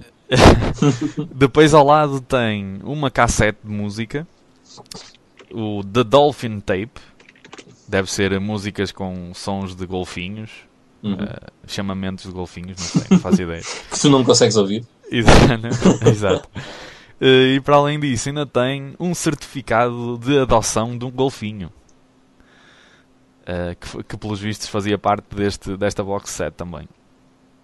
E é isso. E está like new. Ehm, e é só. E foi vendido, e foi vendido isto. Foi vendido. Sim. Vou E eu suponho que tenha sido um buy it now porque pronto, suponho que sim. Vou dizer 300. Eu, por, 300 acaso, por acaso não sei bem a que preço é que isso anda. Eh, eu sei que isso é bem da raro. Aliás, é das cenas mais eh, colecionáveis, digamos assim, na- nas versões PAL da Mega Drive. Um euro. Isto é bem de raro e não sei o que tal. Um euro. Então o ponto vai para o Vitor, porque estava Ah. mesmo perto, que foi vendido por 399 libras. Jesus. Yeah. Pois eu, não, eu sinceramente não fazia ideia. Bem, hoje não acerto uma, só acertei uma. Ah, foste tu e eu, porque o Vitor limpou isto tudo. Eu já- eu já- Vocês estão 4-3, ainda podem empatar. Ah, é? Yeah. Ah, Eh, Em relação a, a este negócio, Miguel, já, por acaso já tinha visto uma.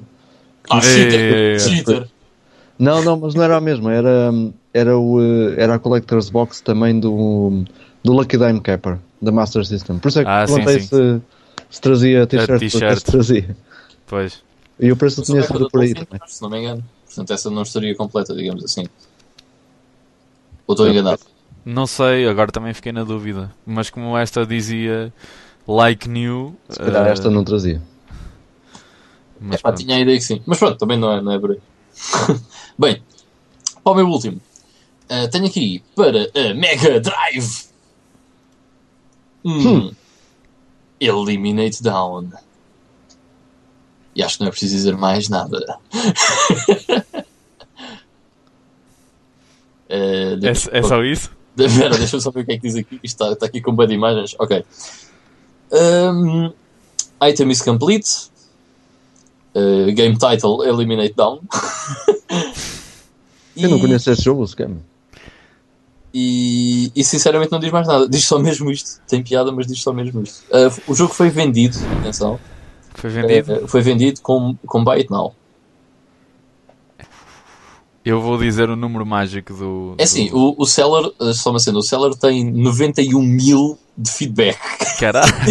Yeah. Então é, é mais ou menos seguro comprar. Exato. E, epá, a Store parece estar bem, bem organizado, tem de imagens, tem eh, cenas. Epá, está tudo bem, bem organizado, portanto, é tipo uma ok. Pronto, eu, como eu estava a dizer, vou dar o, o número mágico do. do, do Vitor: 80. Epá, eu, eu, eu estava a ser sincero, eu não conheço o jogo. Portanto, vou É dizer. eh, Diz? É um shooter. Pá, é um shooter e é exclusivo japonês, acho eu. Yeah, exato. 130. É um ponto para o Vitor. O Vitor hoje limpa isto tudo. Fogo. Uh, mas ainda ficaste bem de longe, porque o preço certo é 750. Fogo. Yeah, é bué da cara. Anda aí gente que não sabe fazer dinheiro. Yeah. Este jogo tem sido vendido hoje em dia a mais de. Tipo, geralmente, sempre, sempre a mais de 400. É uma coisa impressionante. Pois, por isso é que eu nunca, que- que eu nunca ouvi. Sequer. Sim. É. Enfim, é caríssimo, yeah. Ok, então acabamos, não é? Uh, sim, e vou só dizer que afinal tinhas razão, Ivan, e tu também, Vitor, porque o, o Echo the Dolphin Limited Edition traz mesmo uma t-shirt. Uhum. Ah. Portanto, este não estava completo, porque não tinha a t-shirt. Uhum. Não faz mal, porque eu, eu e tu, Miguel, agora estamos no ramo e podemos fazer dizer que é oficial e vender por 500 litros. Olha, boa ideia. Yeah. Vamos atrás do gajo. Ok, então foi o nosso preço certo em jogo. Espero que tenham também eh, participado e mandado dicas enquanto nós falávamos para aqui. Como faz o 13. Eh, muito fixe. E, eh, e ganhei o pai, incrível. Estou quase a chorar. E vamos então passar já, sem mais demoras, ao nosso, ao nosso tema de hoje. Como eu, tenho, como eu já tinha referido no início, eh, viramos eh, o tema da semana passada. Eh, falámos, na semana passada falámos de filmes que horrivelmente foram feitos a partir de, de videojogos, foram baseados eh, 100% em videojogos.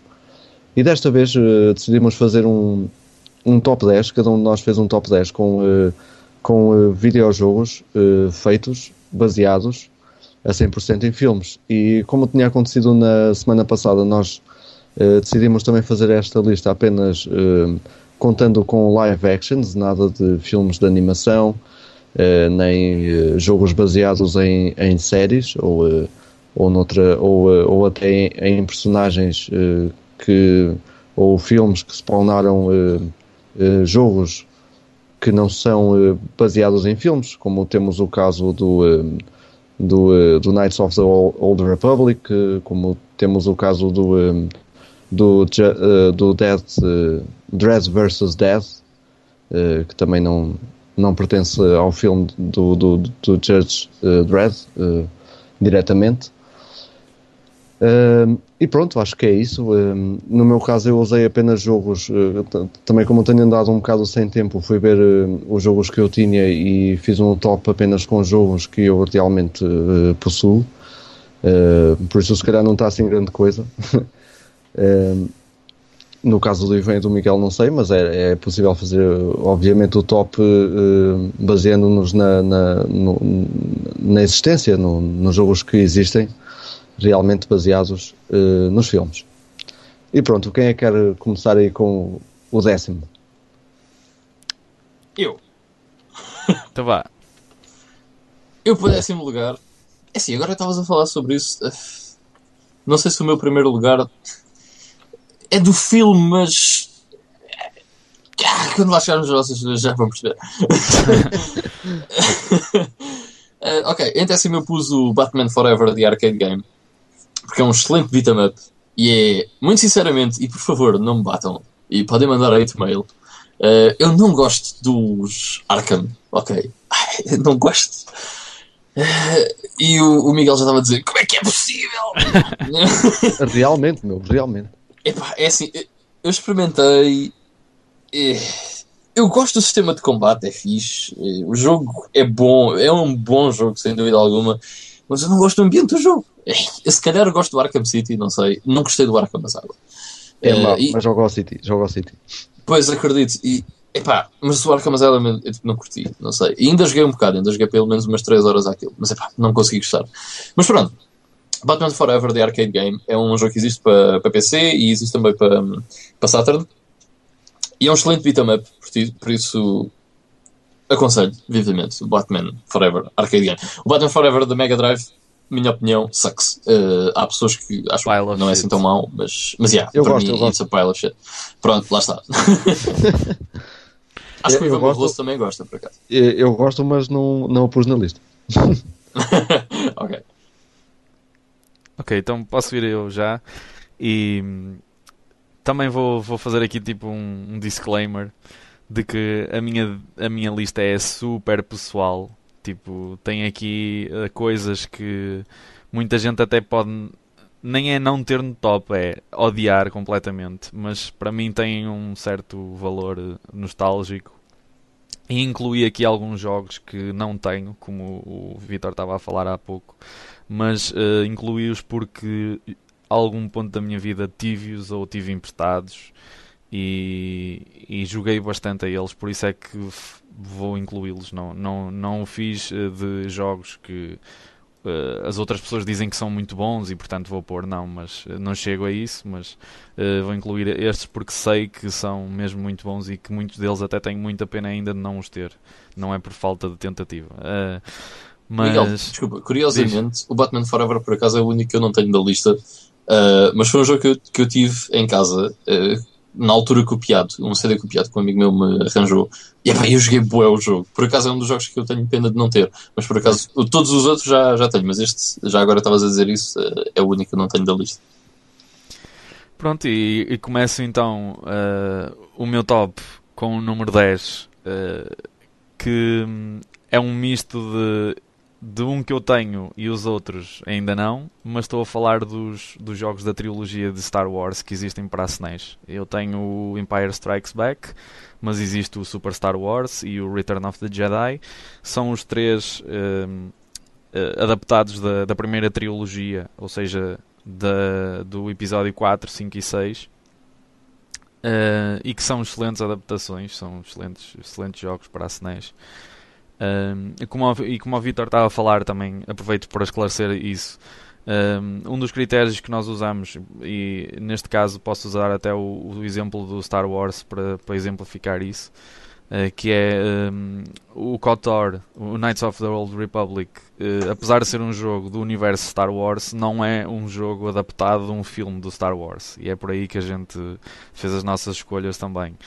Um, e cá está, daí eu também não ter incluído eh, nenhum jogo de Star Wars para além destes três, porque para- pa- existem mais, não é? Existe o do episódio 2 e do episódio 1, mas eh, para mim estes são, são as melhores adaptações, na minha opinião, de, dos filmes de Star Wars para jogos.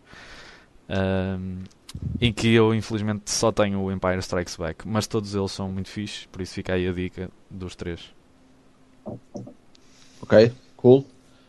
O meu décimo lugar é um jogo da, da, da Master System, eh, que é um jogo até que eu acredito que muita gente não gosta ou, ou que não, não acha patavina eh, da, da- do, do jogo. Mas eu gosto, acho fã. É o Adams Family, eh, portanto, o, o, o primeiro, o primeiro de todos. Uh, é um jogo que eu acho um, é, é divertido. Eu, eu gostei quando, quando o joguei, uh, ainda hoje em dia eu o tenho. Um, e pronto, é o meu décimo lugar. Ok, porreiro.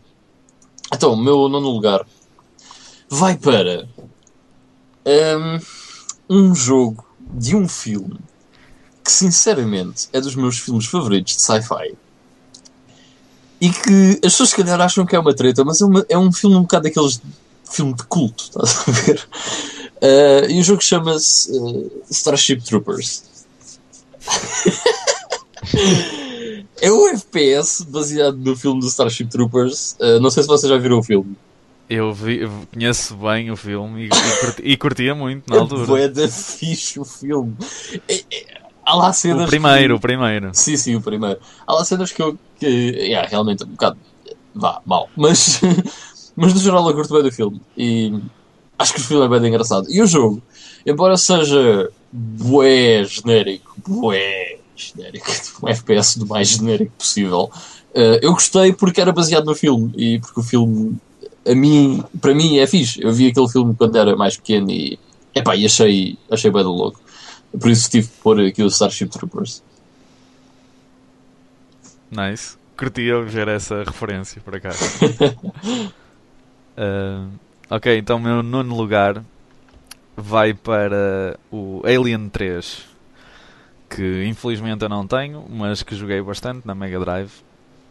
Uh, sinceramente, não sei se é um, este é um daqueles casos em que havia algumas diferenças do jogo para, da Mega Drive para a SNES. Uh, não sei se algum de vocês souber disso que me diga, mas não faço mesmo ideia se existe alguma diferença a nível de gráficos, de gameplay ou qualquer coisa. Sei que joguei na Mega Drive e que curtia muito porque mesmo em puto uh, o, o, meu irmão incutiu-me muito este, este vício do, do cinema e de sci-fi e de filmes de ação que hoje em dia são super foleiros, mas que eu continuo a adorar. yeah. uh, e o Alien, pronto, é, o Alien não é? É uma, uma saga uh, espetacular que muita gente continua a adorar. Uh, e para mim o Alien 3 foi dos, dos jogos mais fixes que eu, que eu joguei na, na altura da, da Mega Drive. Eu por acaso não sei se há diferenças da Mega Drive para a Super Nintendo, uh, não faço ideia. Sei que o jogo na Nintendo, na NES, é mais ou menos parecido. não, é é o mesmo conceito, mas é diferente. Uh, na SNES tenho ideia que o jogo é igual, mas não tenho a certeza. Ok. Nice. Eu por acaso tenho aqui na lista um jogo que tenho, tenho três versões e são todas diferentes. Aí a canta babus, manda lá uma versão para mim, pá. Eh, não, isto só, só para dizer que até, até foi um, um pouco difícil escolher qual é que. Porque eu gosto do jogo e gosto dos filmes e não sabia bem qual é que havia de pôr. Mas pronto, é o True Lies do Schwarzenegger. Não. Ah, damn. não. Por acaso não, okay. nem tenho na lista esse.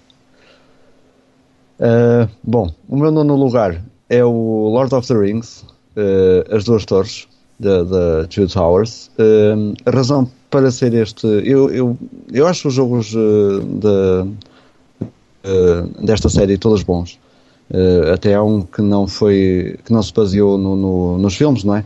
Uh, mas os aqueles três que, que, que foram tirar uh, a história e as ideias aos filmes, eu acho-os todos bons.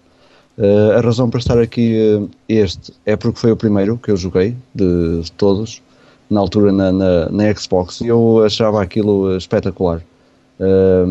todo, todo o ambiente, um RPG bem feito, uh, muitos inimigos uh, no ecrã, muita coisa a acontecer.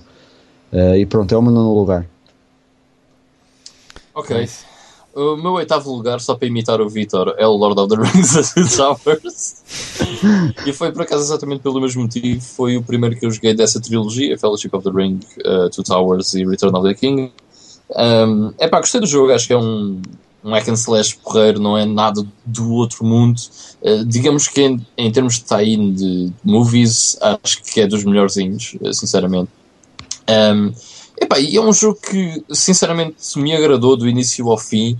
Uh, pá, acho que captura bem o universo de, de, Lord of the Rings. Não é um jogo soberbo, mas também não é um jogo mau nem nada que se pareça.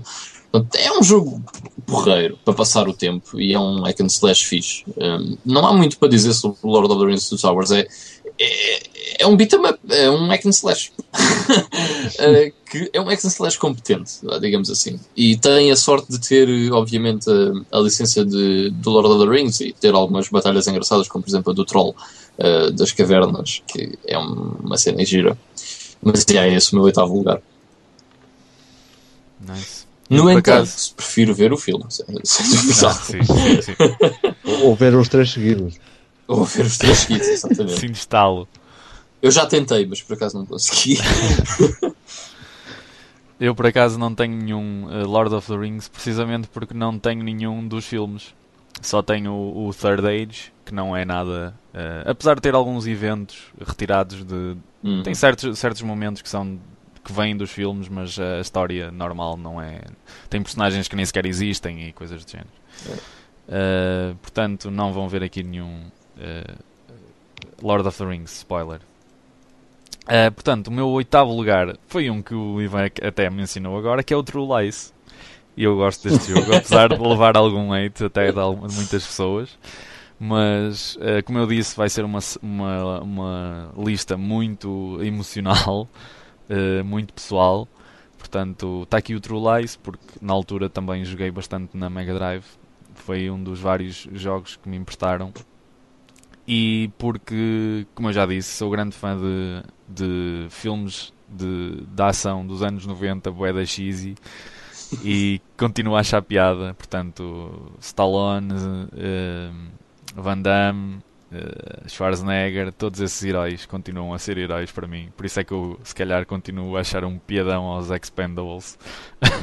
Porque para mim é um, yeah. é um, é um festim de, de cheesiness dos anos 90. Uh, Tem homens tipo à séria, não é? Que há Justin Bieber, é, grandes matelões ali. Claro, ali, homens, homens que comem carne crua e bebem cerveja de lata.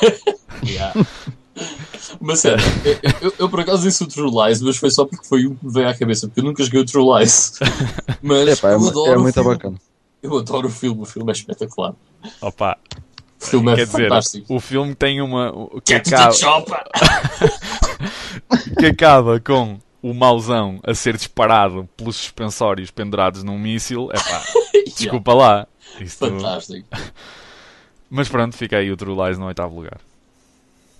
Ok, muito fixe. Por acaso também é um jogo que eu, que eu curto muito. Uh, o meu oitavo lugar é o uh, Fifth Element, uh, ou Quinto Elemento, que como o filme foi uma cena fantástica, eu, como vocês já sabem, eu curto bem sci-fi e, cenas que não se vê todos os dias. adorei, o, adorei o filme. depois, passado algum tempo, joguei para PC o jogo.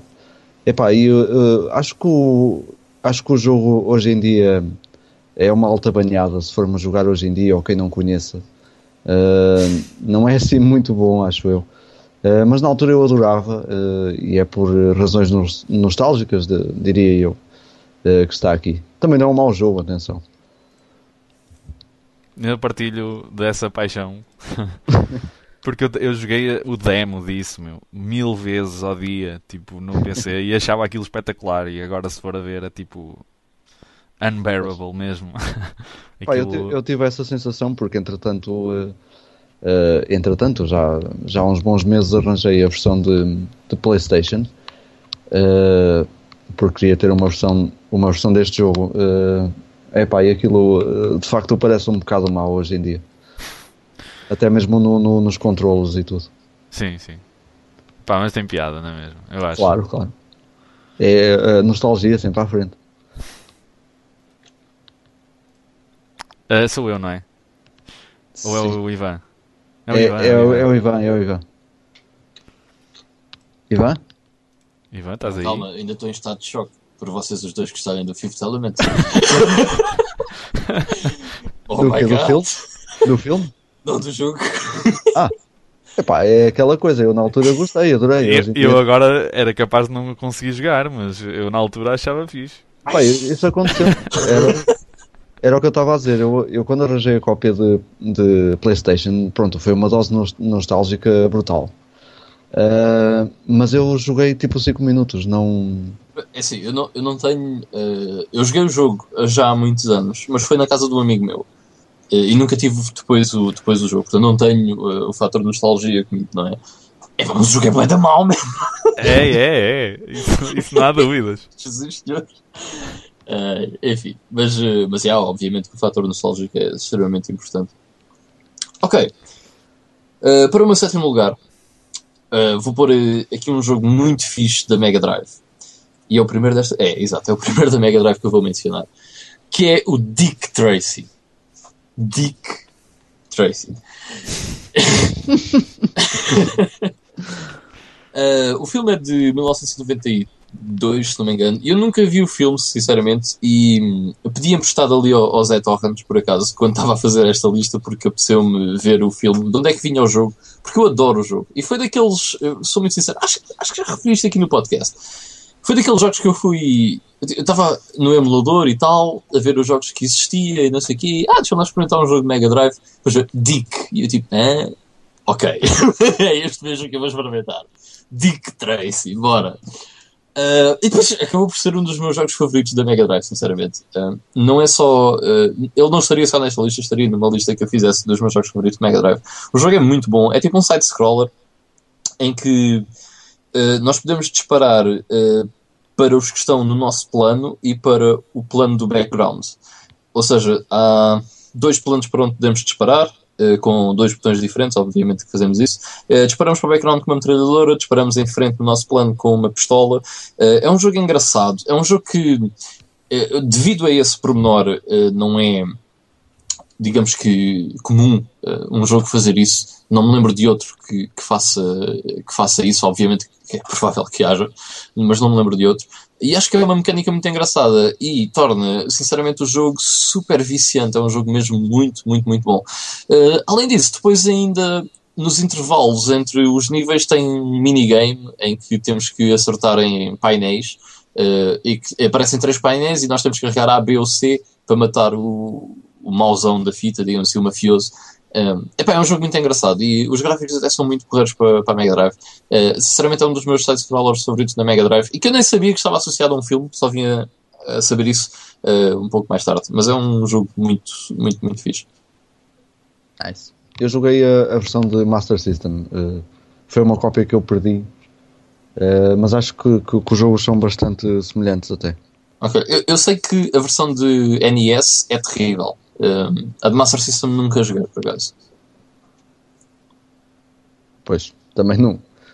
Já não me recordo muito bem. E sei que a DNS é terrível porque o Angry Video Game Nerd tem um vídeo sobre o jogo. Eu curto bem o da Mega Drive também. E por acaso até vi o filme antes de, de jogar o jogo. Hum. Uh, e curtia bem também. O jogo é super colorido e o, e o filme também tem um, um grafismo muito, muito próprio. E que está bem feito. Epá, e tenho o Al Pacino a fazer de vilão, por isso. It can't go wrong. É, tenho que ver. Uh, ok, então o meu uh, sétimo lugar vai para outro jogo da Mega Drive. Eu acho que a minha lista está uh, tipo 7 em, em 10 devem ser da Mega Drive. Mas um, é outro que tem um grande valor nostálgico para mim e que eu até acho que é um bocado underrated na Mega Drive, que é o Stargate. Um, também o tens. Fico contente, pá. Fico contente pelo jogo ter, ter algum reconhecimento. Finalmente, porque eu acho que o jogo não é assim muito falado, pelo menos do que eu tenho, do que eu tenho experienciado, não, não vejo muita gente a falar deste jogo. Perde-se um bocadinho na, na library da Mega Drive, mas acho que merecia um bocadinho mais de love para o Stargate. Um, e é pá, é tipo. É, é, tem algumas semelhanças com o Alien 3, se, se, formos a ver, que é tipo um run and gun, não é? Um jogo de ação. Uh, mas tem aquele ambiente do Stargate para quem gostava do, do filme e posteriormente da série que depois também houve e que passava na SIC Radical, esse, esse canal que já passou coisas boas. uh, yeah. E pronto, fica aí o Stargate. E quem não experimentou, experimente, porque eu acho que é um jogo que vale a pena darem alguma atenção. Ah, é esse mesmo. O meu sétimo lugar, precisamente, também tinha aqui o Stargate. uh, uh, e sim, uh, não, não, não, tenho, não tenho muita coisa a adicionar, apesar que apenas dizer que é, um, que é um grande jogo, de facto, tem, tem um ambiente um ambiente espetacular, curto bem as, as personagens a falarem também com aquelas, com aquelas fotos reais e tudo, e Epá, é, é altamente. Eu lembro-me vagamente de ver o filme, uh, porque já foi há uns bons anos. Uh, e o jogo é, é espetacular e, e não, tenho, uh, não tenho grandes dúvidas que, que estaria entre os melhores, até, da Mega Drive. Se fosse mais conhecido, pelo menos. Pá, nunca joguei, por acaso. não consigo dar uma opinião. Mas acredito na vossa opinião. Vou experimentar quando ligar o meu emulador. Experimenta, que vais, acho que vais curtir muito. Uh, ok, para o meu sexto lugar vou pôr um jogo que já foi mencionado uh, pelo Miguel, que é o Alien 3. Ok, eu adoro o filme do Alien 3. Há quem diga que o Alien 3 uh, ah, é mau e é pior que os outros. Vou-vos ser muito sinceros, é o meu favorito. Provavelmente porque foi o primeiro que eu vi. Uh, por nada mais do que isso, uh, provavelmente. Uh, foi o primeiro que eu vi e gosto bué do filme. E o jogo é muito fixe. Eu, eu lembro-me de jogar o jogo quando era muito miúdo, quando tive a Mega Drive. Um, e, e foi-me emprestado uh, na altura pelo meu tio, se não me engano, se não tenho acho que foi o meu tio que me emprestou. Trouxe esse e o Elysia Dragoon, que foram dois jogos que eu fiquei a adorar. Um, epá, eu adoro o, o Alien 3, acho que ainda hoje é um jogo super divertido. Bué difícil, sem dúvida alguma, é um jogo bué difícil. Uh, mas é fixe, é um jogo muito porreiro. É, tal, o Miguel já escreveu um bocadinho, é um run and gun, onde salvamos uh, sobreviventes uh, e matamos aliens. É um jogo muito bom, eu, eu, gostei bastante do jogo. Acho que não tem, sinceramente, acho que não tem muito a ver com o filme do Alien 3, o filme do Alien 3, mas, mas é um jogo muito bom e eu gosto bastante. Curiosamente, é um jogo que tem vindo um, ehm, agora, desde que houve este boom do retro gaming, agora o ano passado, que tem sido uma, o ano passado não há dois anos, 2012 tem sido uma coisa absolutamente inacreditável. Um, ehm, é um jogo que tem vindo a ter muito mais reconhecimento do que aquilo que tinha, por isso, ainda bem. e pronto, yeah. é esse o meu sexto lugar.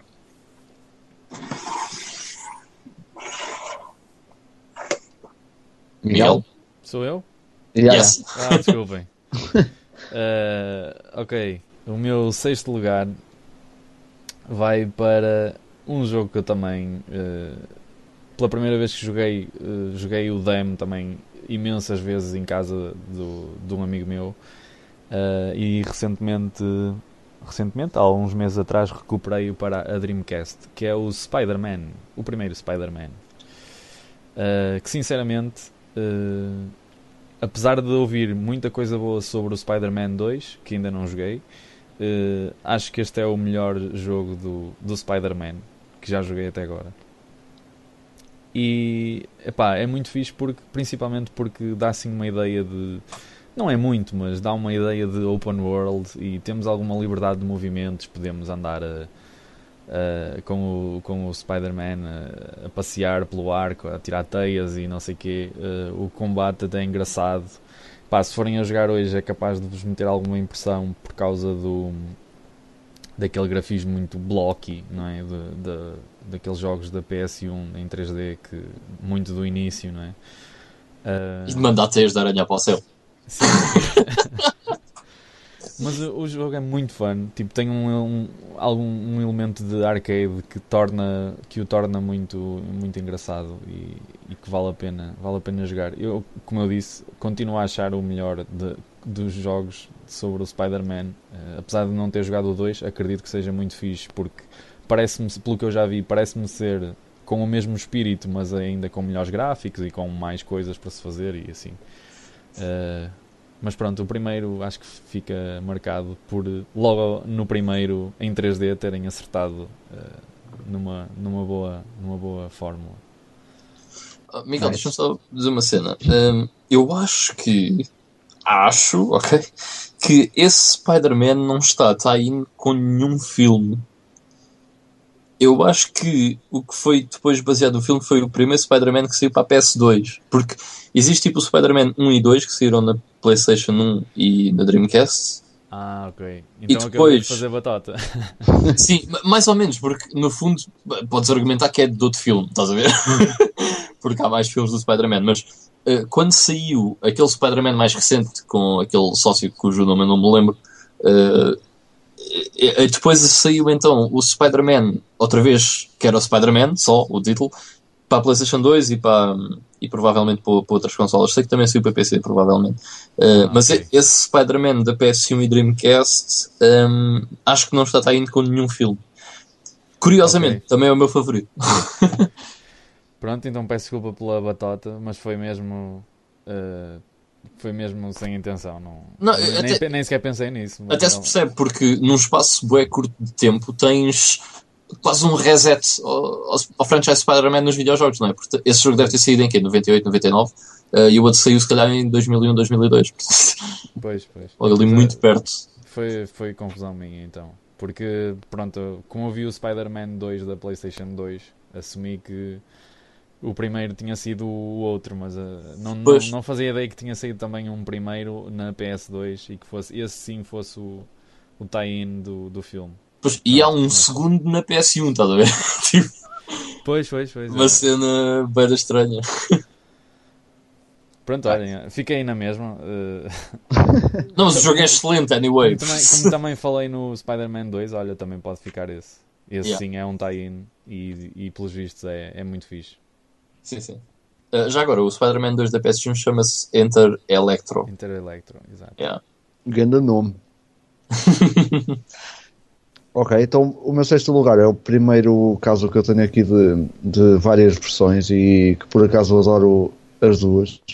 Eh, e sinceramente nem sei qual é que faz eh, o melhor tie-in. É o Exterminador 2.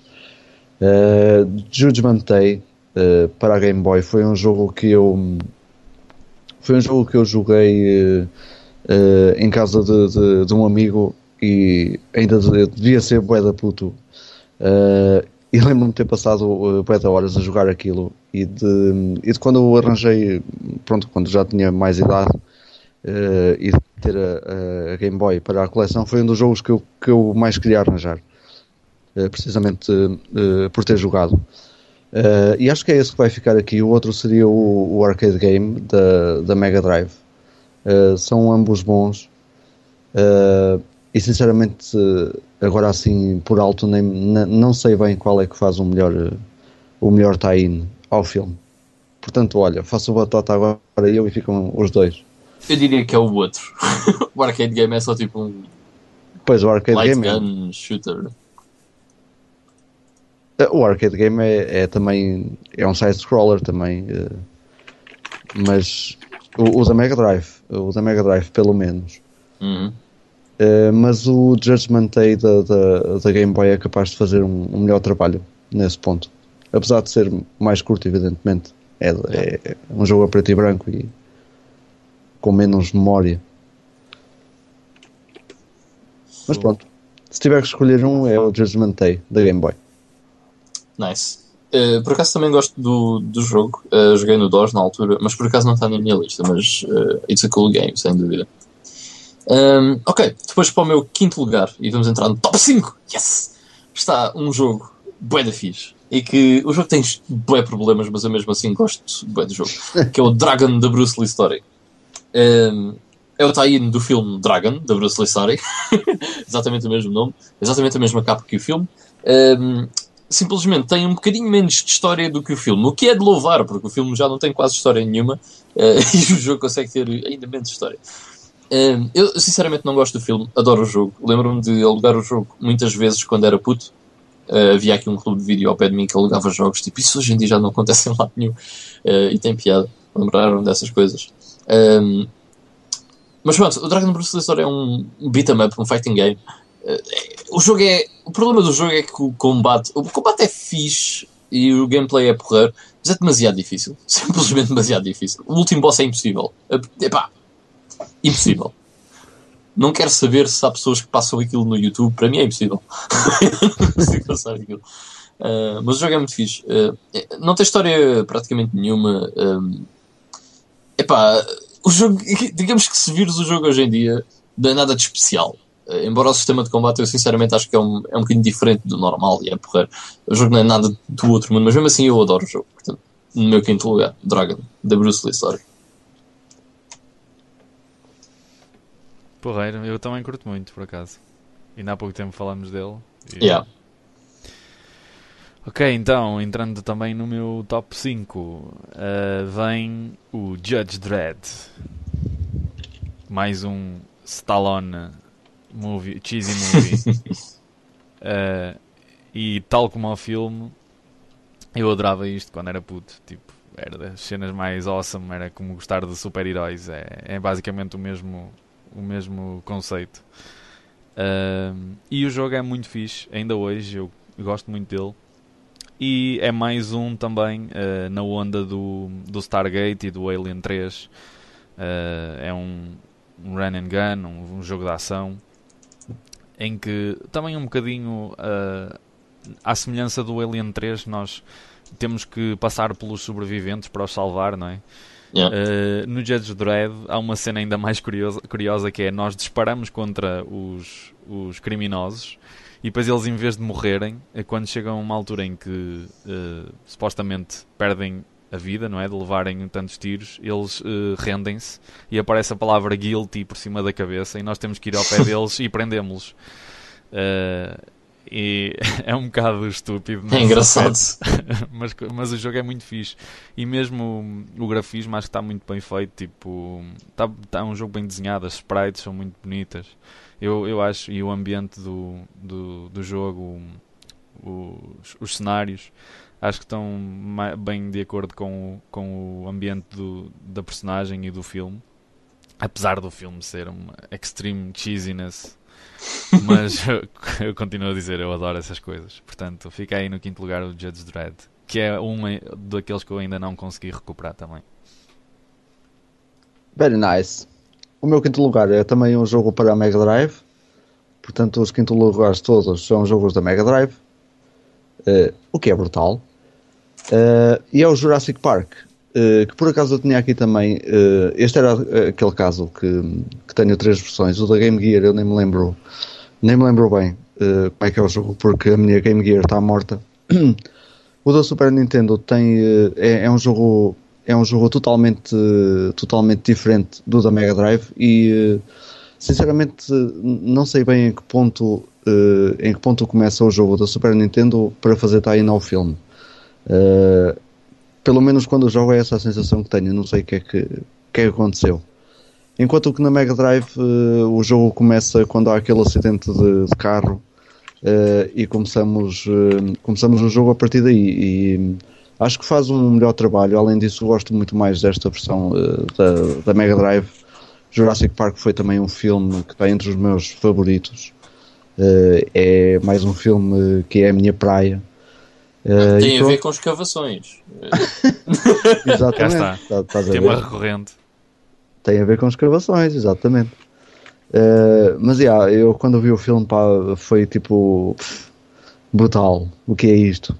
Uh, e, e, pronto, é um dos meus filmes favoritos de sempre, sem dúvida. E este jogo da Mega Drive acho que faz um, um bom acompanhamento ao filme e além disso acho também não sei qual é que é a qual é que é o, o que é que o pessoal acha do, deste jogo na, na Mega Drive, mas eu adoro. E é o meu quinto lugar. Nice. Por acaso também foi um dos que ponderei. ok. Uh, no meu quarto lugar está um jogo que é da geração, quer dizer, é da última geração da Xbox 360 e da PS3. Um, e é incrível, acho que é o único que está aqui desta geração, exato, é o único, que é o X-Men Origins Wolverine. E o filme é terrível, é muito mau. E o jogo é muito fixe. um, Surpreendeu-me sinceramente. Uh, é um jogo que é um pouco repetitivo, digamos assim, uh, ao longo de todo o jogo. Mas, uh, na minha opinião, Uh, isto é o que as pessoas dizem, porque na minha opinião não é muito repetitivo, acho que é um jogo que se mantém interessante, tem uma, uma ação muito, muito frenética, muito fixe. Acho que é um jogo com, com gráficos também decentes e tal, e com ambientes que, que eu gosto. Foi um jogo que eu, curiosamente, acabei três vezes, porque, portanto, se eu acabei três vezes é porque gostei mesmo do jogo, e é porque não me fartei dele.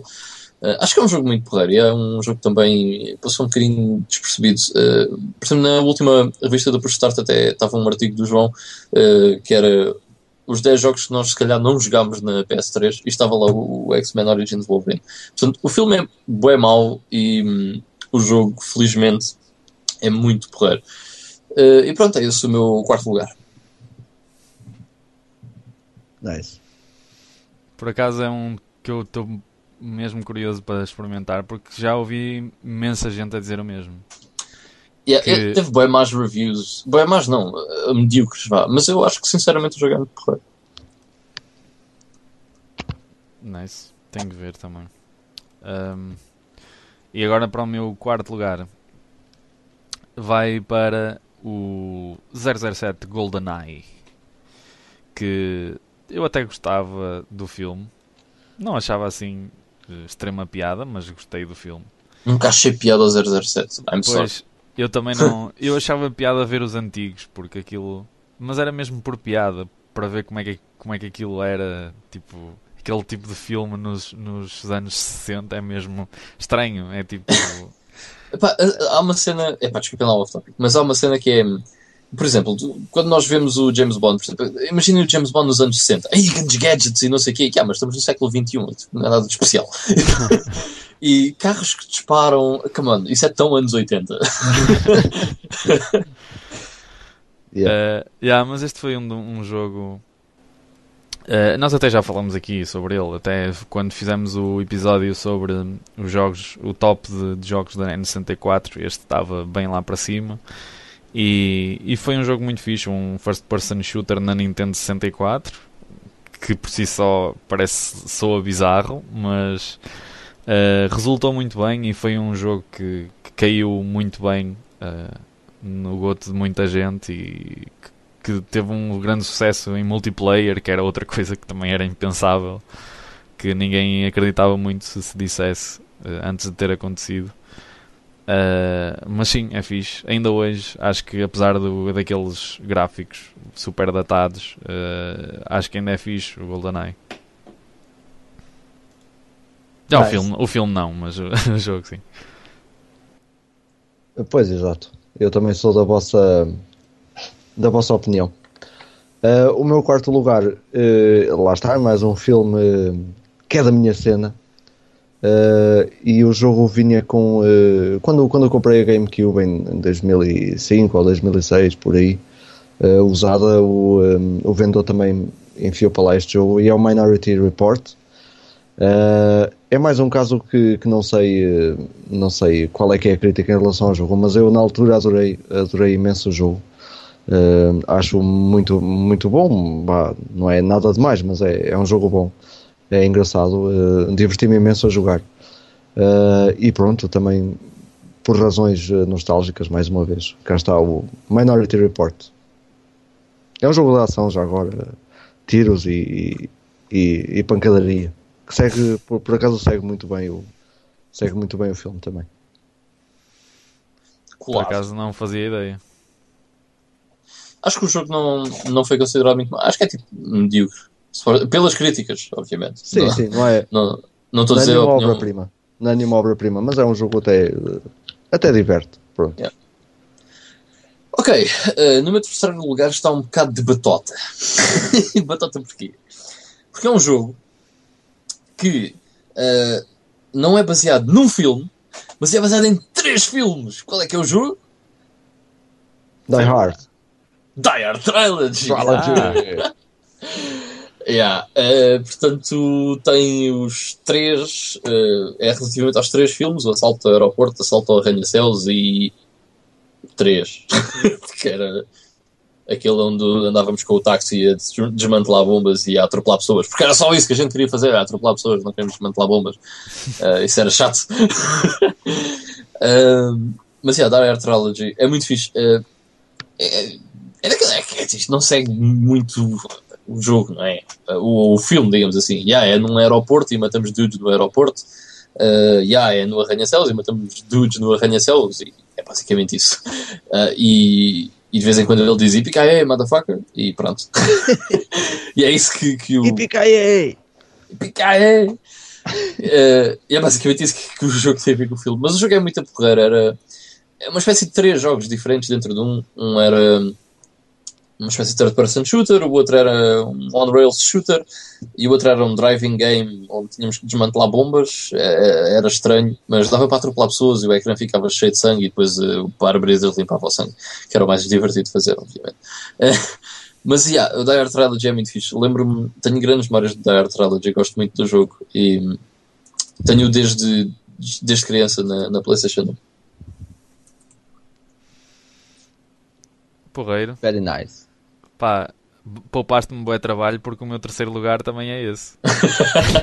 ok. Uh, também fiz essa batota. E fiz uma batota ainda maior que foi incluir o outro, o, o arcade. Apesar de não ser ah, ainda menos relacionável com um filme, mas pronto, é o Die Hard que só existe em forma de filme para além destes jogos. Uh, e não vou acrescentar mais nada, vou só dizer que fiquei uh, que ainda não tenho o Trilogy, mas que fiquei super, hiper, mega contente de ter uh, conseguido arranjar o, o arcade uh, esta semana mesmo. Era um dos jogos assim da Saturn que eu que eu estava assim mais à procura e que ainda não tinha encontrado. Uhum. encontrado a um preço de humanos. Sim. mas, yeah, é isso. Die Hard Arcade, Die Hard Trilogy ficam no meu terceiro lugar. Nice. E eu também não vou ter muito trabalho porque o meu terceiro lugar é o, foi o teu quarto, Miguel. Uh, o 007 GoldenEye. Uh, eu pus aqui o jogo porque uh, realmente o jogo é, é porreiro e também por ter sido um, um ícone, tanto, tanto para os FPS uh, como, como para a Nintendo 64. e pronto, não, não vou alongar mesmo muito mais. tu já, já falaste tudo o que havia a dizer sobre o GoldenEye. É o meu terceiro lugar. Já agora, 007 é o número de polígonos por personagem. Completamente. Um polígono para as pernas, eh, um polígono para cada perna, um polígono para cada braço, um polígono para o tronco, um polígono para a cabeça e um polígono para o cabelo, vá. Sete polígonos. uh, ok, então no meu uh, segundo lugar está o Spider-Man 2, uh, da PlayStation 2 e provavelmente também saiu para outra coisa qualquer. Saiu para PC, pelo menos que eu lembro-me de jogar um jogo no PC, por acaso. Uh, mas a versão de PS2 foi aquela que eu mais joguei. E adoro o Spider-Man 2. É, é um jogo muito fixe. E tal como tu tinhas dito, Miguel, uh, vale a pena experimentares porque é muito diferente desses Spider-Mans da PS1. Uh, não que seja. Não diria que seja, que seja propriamente mais divertido, mas é um jogo que caiu mais à terra, digamos assim. E é um jogo melhor, mais uh, bem feito e acho que capta, acho que é o jogo que melhor capta a essência da, da série uh, Spider-Man e da personagem em si. Acho que é o que faz melhor isso. Uh, sinceramente, foi um jogo que eu, que eu gostei bastante e que não estava à espera, até porque, não sei se já mencionei aqui, mas provavelmente já que eu não sou grande fã de super-heróis, eu gosto deles nas BDs e fora disso tenho muita dificuldade em gostar de jogos e de, principalmente de filmes de super-heróis. Um, mas o Spider-Man 2 eu gostei bastante. E gostei bastante do primeiro que tu mencionaste, Miguel, da PS1, uh, que tu tens para a Dreamcast. É um jogo espetacular, é dos meus jogos favoritos da PS1. Uh, depois gostei bastante do primeiro, não joguei o segundo da PS1, gostei bastante do primeiro da PS2. E o segundo da PS2 para mim é o melhor jogo de Spider-Man até, até hoje. E é isso, Spider-Man 2. Segundo lugar. Cool. Estou mesmo curioso para, para experimentar esse. Não, ainda não joguei. Mas. Ok, em segundo lugar. Um, em segundo lugar está um jogo que eu equacionei muito meter em primeiro lugar. Mas depois quando me lembrei. Uh, quando pensei melhor no, no que ficou em primeiro lugar, então uh, achei melhor dar-lhe dar dar esse posto. Mas no segundo lugar tenho o Demolition Man. É outro daqueles casos. Sylvester Stallone, not on the ass. Stallone, Wesley Snipes, sempre a desbravar Brita. uh, epá, e o jogo é, tem, tem um grafismo, mais uma vez, uh, pelo menos na, nas sprites e, no, e nos cenários, está muito fixe. Epá, é muito fácil passar despercebido, mas se tiverem a oportunidade, logo no primeiro, no primeiro nível em que andamos a saltar eh, no topo de prédios e não sei o quê, epá, o background é lindíssimo, tem um pôr do sol de uma, da cidade futurista e isso aqui está assim mesmo muito, muito bem feito. E o próprio jogo, apesar de ter alguns problemas, para mim é um jogo muito fixe. Também foi um dos que eu tinha que para aí, sei lá, 8 ou 9 anos e, e um vizinho meu emprestou-me e eu tipo fiquei uh, maravilhado porque já tinha visto o filme e achava o filme espetacular e sabia tipo aquelas cheesy one-liners que eles diziam, não é? Antes de dispararem uma arma tem que dizer uma frase muito muito engraçada e badass. Uh, yeah. que, que, também apareciam nos jogos, uh, neste caso também aparecia de vez em quando. Um, e acho que está muito fixe, a sério. Acho que é um jogo que, que até se mantém que se, que se, mantém bem, uh, ainda hoje em dia, que se jogarem hoje um, cons consegue ser divertido na mesma. Pelo menos para mim, há, mais uma vez, é daqueles casos que há muita gente que diz que o jogo é horrível e que não tem, não tem jeito nenhum mas como eu disse e voltei a dizer, este é um top extremamente pessoal para mim e cheio de, de, coisas subjetivas, mas acho que é essa a intenção também, não é? Cada um dar o nosso top mais subjetivo possível para haver assim estas surpresas. E no meu segundo lugar está a surpresa do Demolition Man. Oh Miguel, deixa-me só dizer uma cena, agora estava-me a lembrar. O Duke Nukem 3D acho que é um bocado uma homenagem a todos esses filmes dos anos 90. mesmo, mesmo. É quase que. Tipo, se, se jogares o jogo, pensas, ah, deve haver um filme disto, de certeza. Sempre a partir. yeah. Desbravar meu... terreno.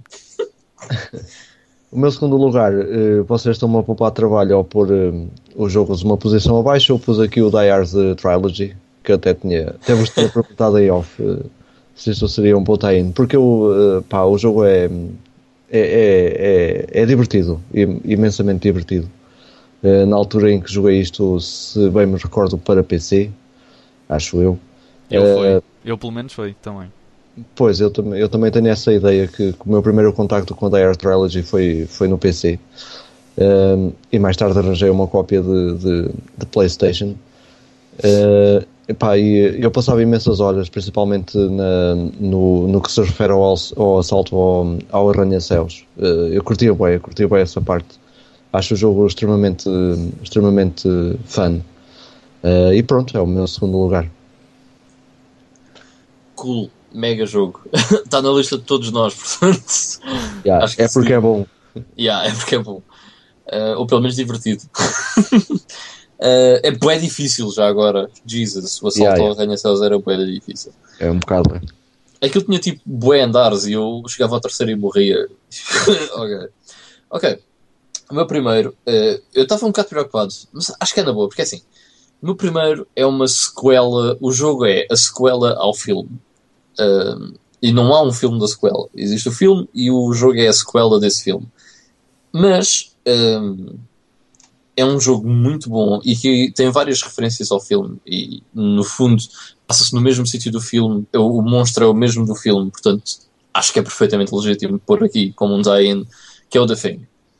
Que acho que já referi quando fizemos o Best Survival Horror, uh, que é um dos meus jogos de Survival Horror favoritos de sempre gosto imenso do The Thing. Eu adoro o filme, o filme é espetacular.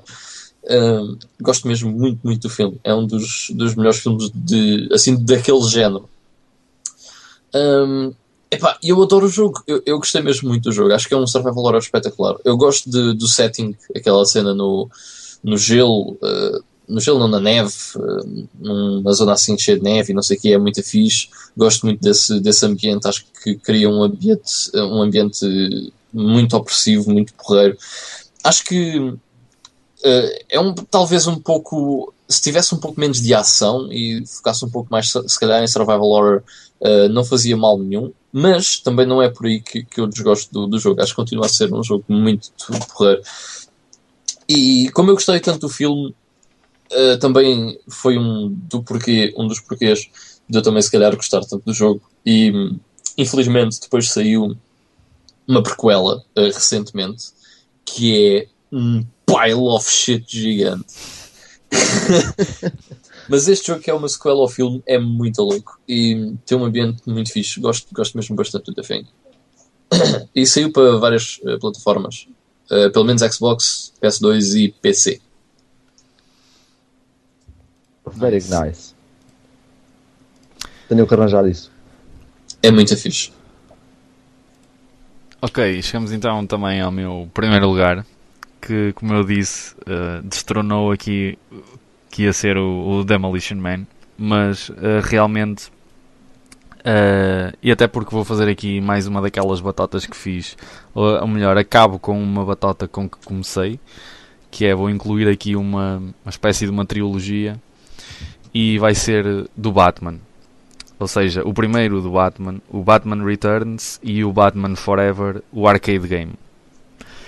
Uh, acho que, apesar de serem três jogos muito diferentes, uh, decidi dar-lhes aqui o primeiro lugar porque não consigo pensar assim no, noutra série que tenha sido tão consistente, apesar de ter uh, os seus flops gigantescos pelo meio, como, como, como acontece com, com qualquer um, mas Uh, o facto de ter tantos jogos e de tantos jogos serem tão bons Uh, mesmo o, o, o, Arkham City e o Arkham Asylum, que não são tie-ins, mas que são na mesma do universo Batman e muitos outros que existem, mas uh, pelo menos nestes três eles terem conseguido uh, fazer um trabalho tão bom, principalmente nos primeiros dois. Eu gosto bastante do primeiro Batman e do Batman Returns.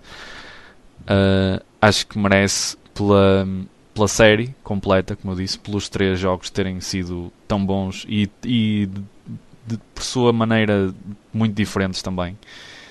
Um, acho que merece, merece esse destaque. E mais uma vez tenho uma grande tristeza por não ter nenhum deles e serem jogos que eu também já procuro há bastante tempo. Mas uh, fica aí então essa pequena batota do, do primeiro Batman uh, para a Mega Drive o Batman Returns também para a Mega Drive. Estou a dizer para a Mega Drive porque foi as versões que eu joguei uh, na altura. Uh, e o Batman Forever Arcade Game para, para Saturn ou, ou PS1, como preferirem. Acho que o jogo é praticamente o mesmo. por acaso nunca joguei o primeiro Returns, mas acho que o vou fazer. É muito fixe. Eu curto muito, é dos, que mais, dos jogos que eu mais gosto na Mega Drive. Uh, também por essa cena nostálgica, mas, mas acho que são mesmo muito bons também. Olha, eu vou dar uma, vou dar uma de copião, outra vez. oh Vitor, és um copião. Man. Sou um copião, pá. pá uh, uh, isto não estava não tava nada, nada planeado, mas o meu primeiro lugar eu tinha a certeza que tinha que ser este. mas não é, não é da Mega Drive, é um jogo da, da Master System e Uh, e porquê? Uh, o fator nostalgia é, é, mais forte aqui do que em todos os meus outros, uh, em todas as outras posições em que o referi. porque eu, eu sempre adorei o Batman, é sem dúvida o, na, na, na área do, dos super-heróis é o meu super-herói favorito. e eu lembro-me muito bem de ver os filmes e de, ter adorado. e depois foi, na, foi, foi por essa altura que, que tive a Master System. Uh, e lembro-me de me terem oferecido o Batman Returns para a Master System. Uh, e eu passei imensas horas uh, na, naquilo. Eu também, na altura, se tivesse uns 3 ou 4 jogos, já era muito. E portanto, eu também não tinha, não tinha grande escolha. lembro-me bem ter acabado o jogo de, e, de, e de adorar o Batman Returns da, da, da, Master System. Deve ser um, um bocado diferente do Returns da, da, da Mega Drive mas, mas pronto, foi esta versão que eu, que eu joguei primeiro e, e que ainda anda, anda para aqui aos tombos também. O cartucho apenas, porque as capas estavam a mais e os manuais também, era tudo para o lixo, né? Uh, na altura. Uh, e pronto, é o meu primeiro lugar. É, é um jogo da, da, da, Master System cheio de nostalgia. E é o Batman Returns.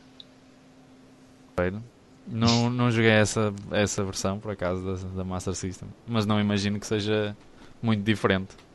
Ah, é fixe, é fixe. Uh, tem, temos, uh, portanto, é, é, um, pois deve ser igual, é um, é um platformer um, misturado com, com action game, obviamente, em que usamos também o grappling hook para andar, anda, andamos pela cidade a, a, a pairar e a, e a saltar, etc.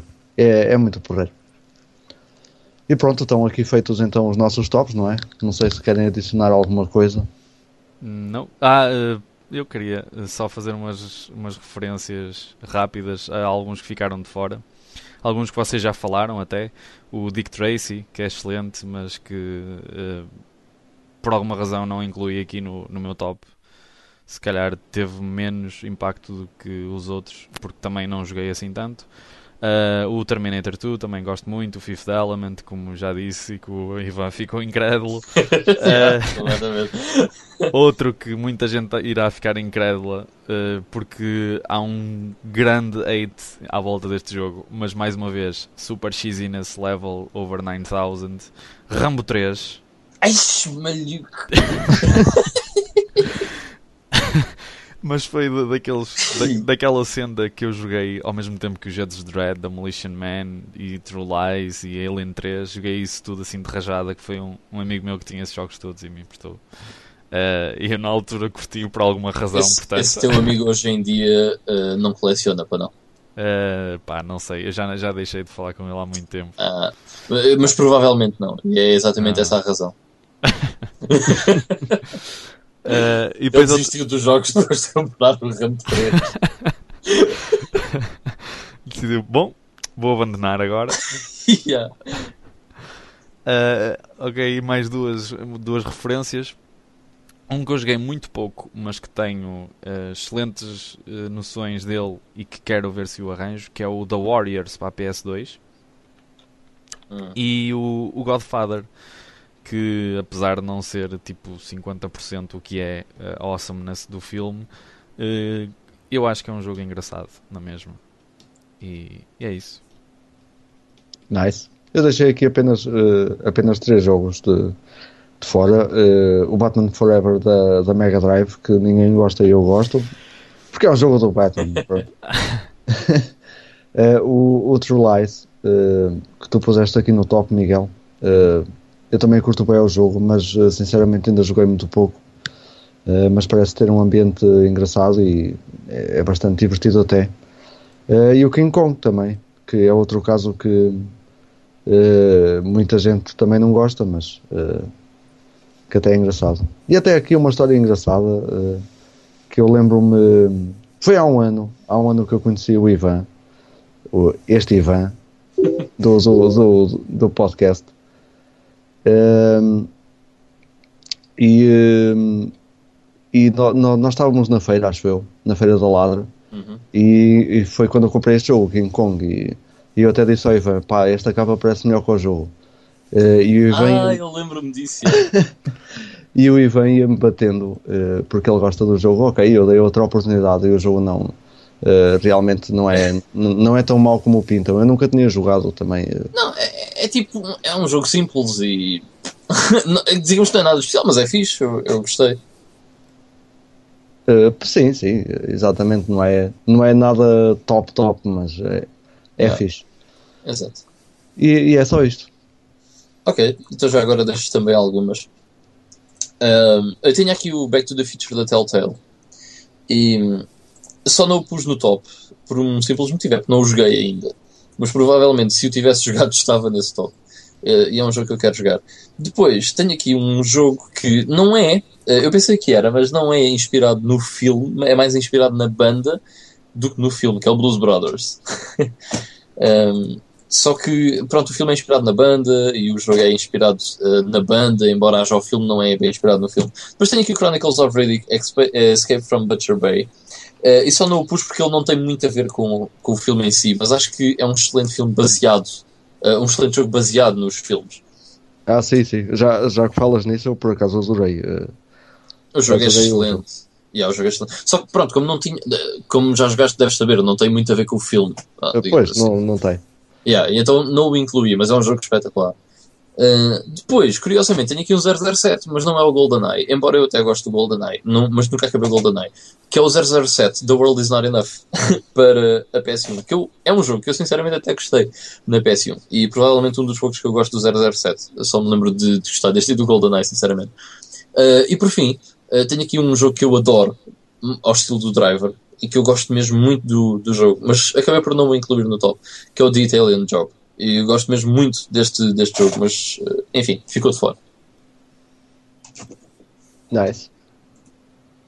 Ok, então eh, ficam aí também outras eh, referências eh, a bons jogos ou jogos que, que, que nós gostamos, que foram de alguma forma tirada, tirada de, de filmes. E pronto, isto já veio um bocadinho longo, não é? Não, eh, acho que vamos ficar por aqui para esta semana. Sim. Ok, então eh, espero que, que nos digam coisas também, que se tiverem bons exemplos de jogos que nós não mencionámos ou se gostam de algum que nós mencionámos, eh, usem os comentários do Facebook ou, ou do YouTube. Eh, e obrigado mais uma vez por nos acompanharem, por andarem a deixar os vossos awesome comentários. Eh, que nós, eh, como já devem ter percebido, vamos começar também a referenciá-los. Uh, porque isto não seria a mesma coisa sem a vossa ajuda e a vossa participação, obviamente. Obrigado a todos e até para a semana. Tchau pessoal, fiquem bem. Bye bye, tchauzinho.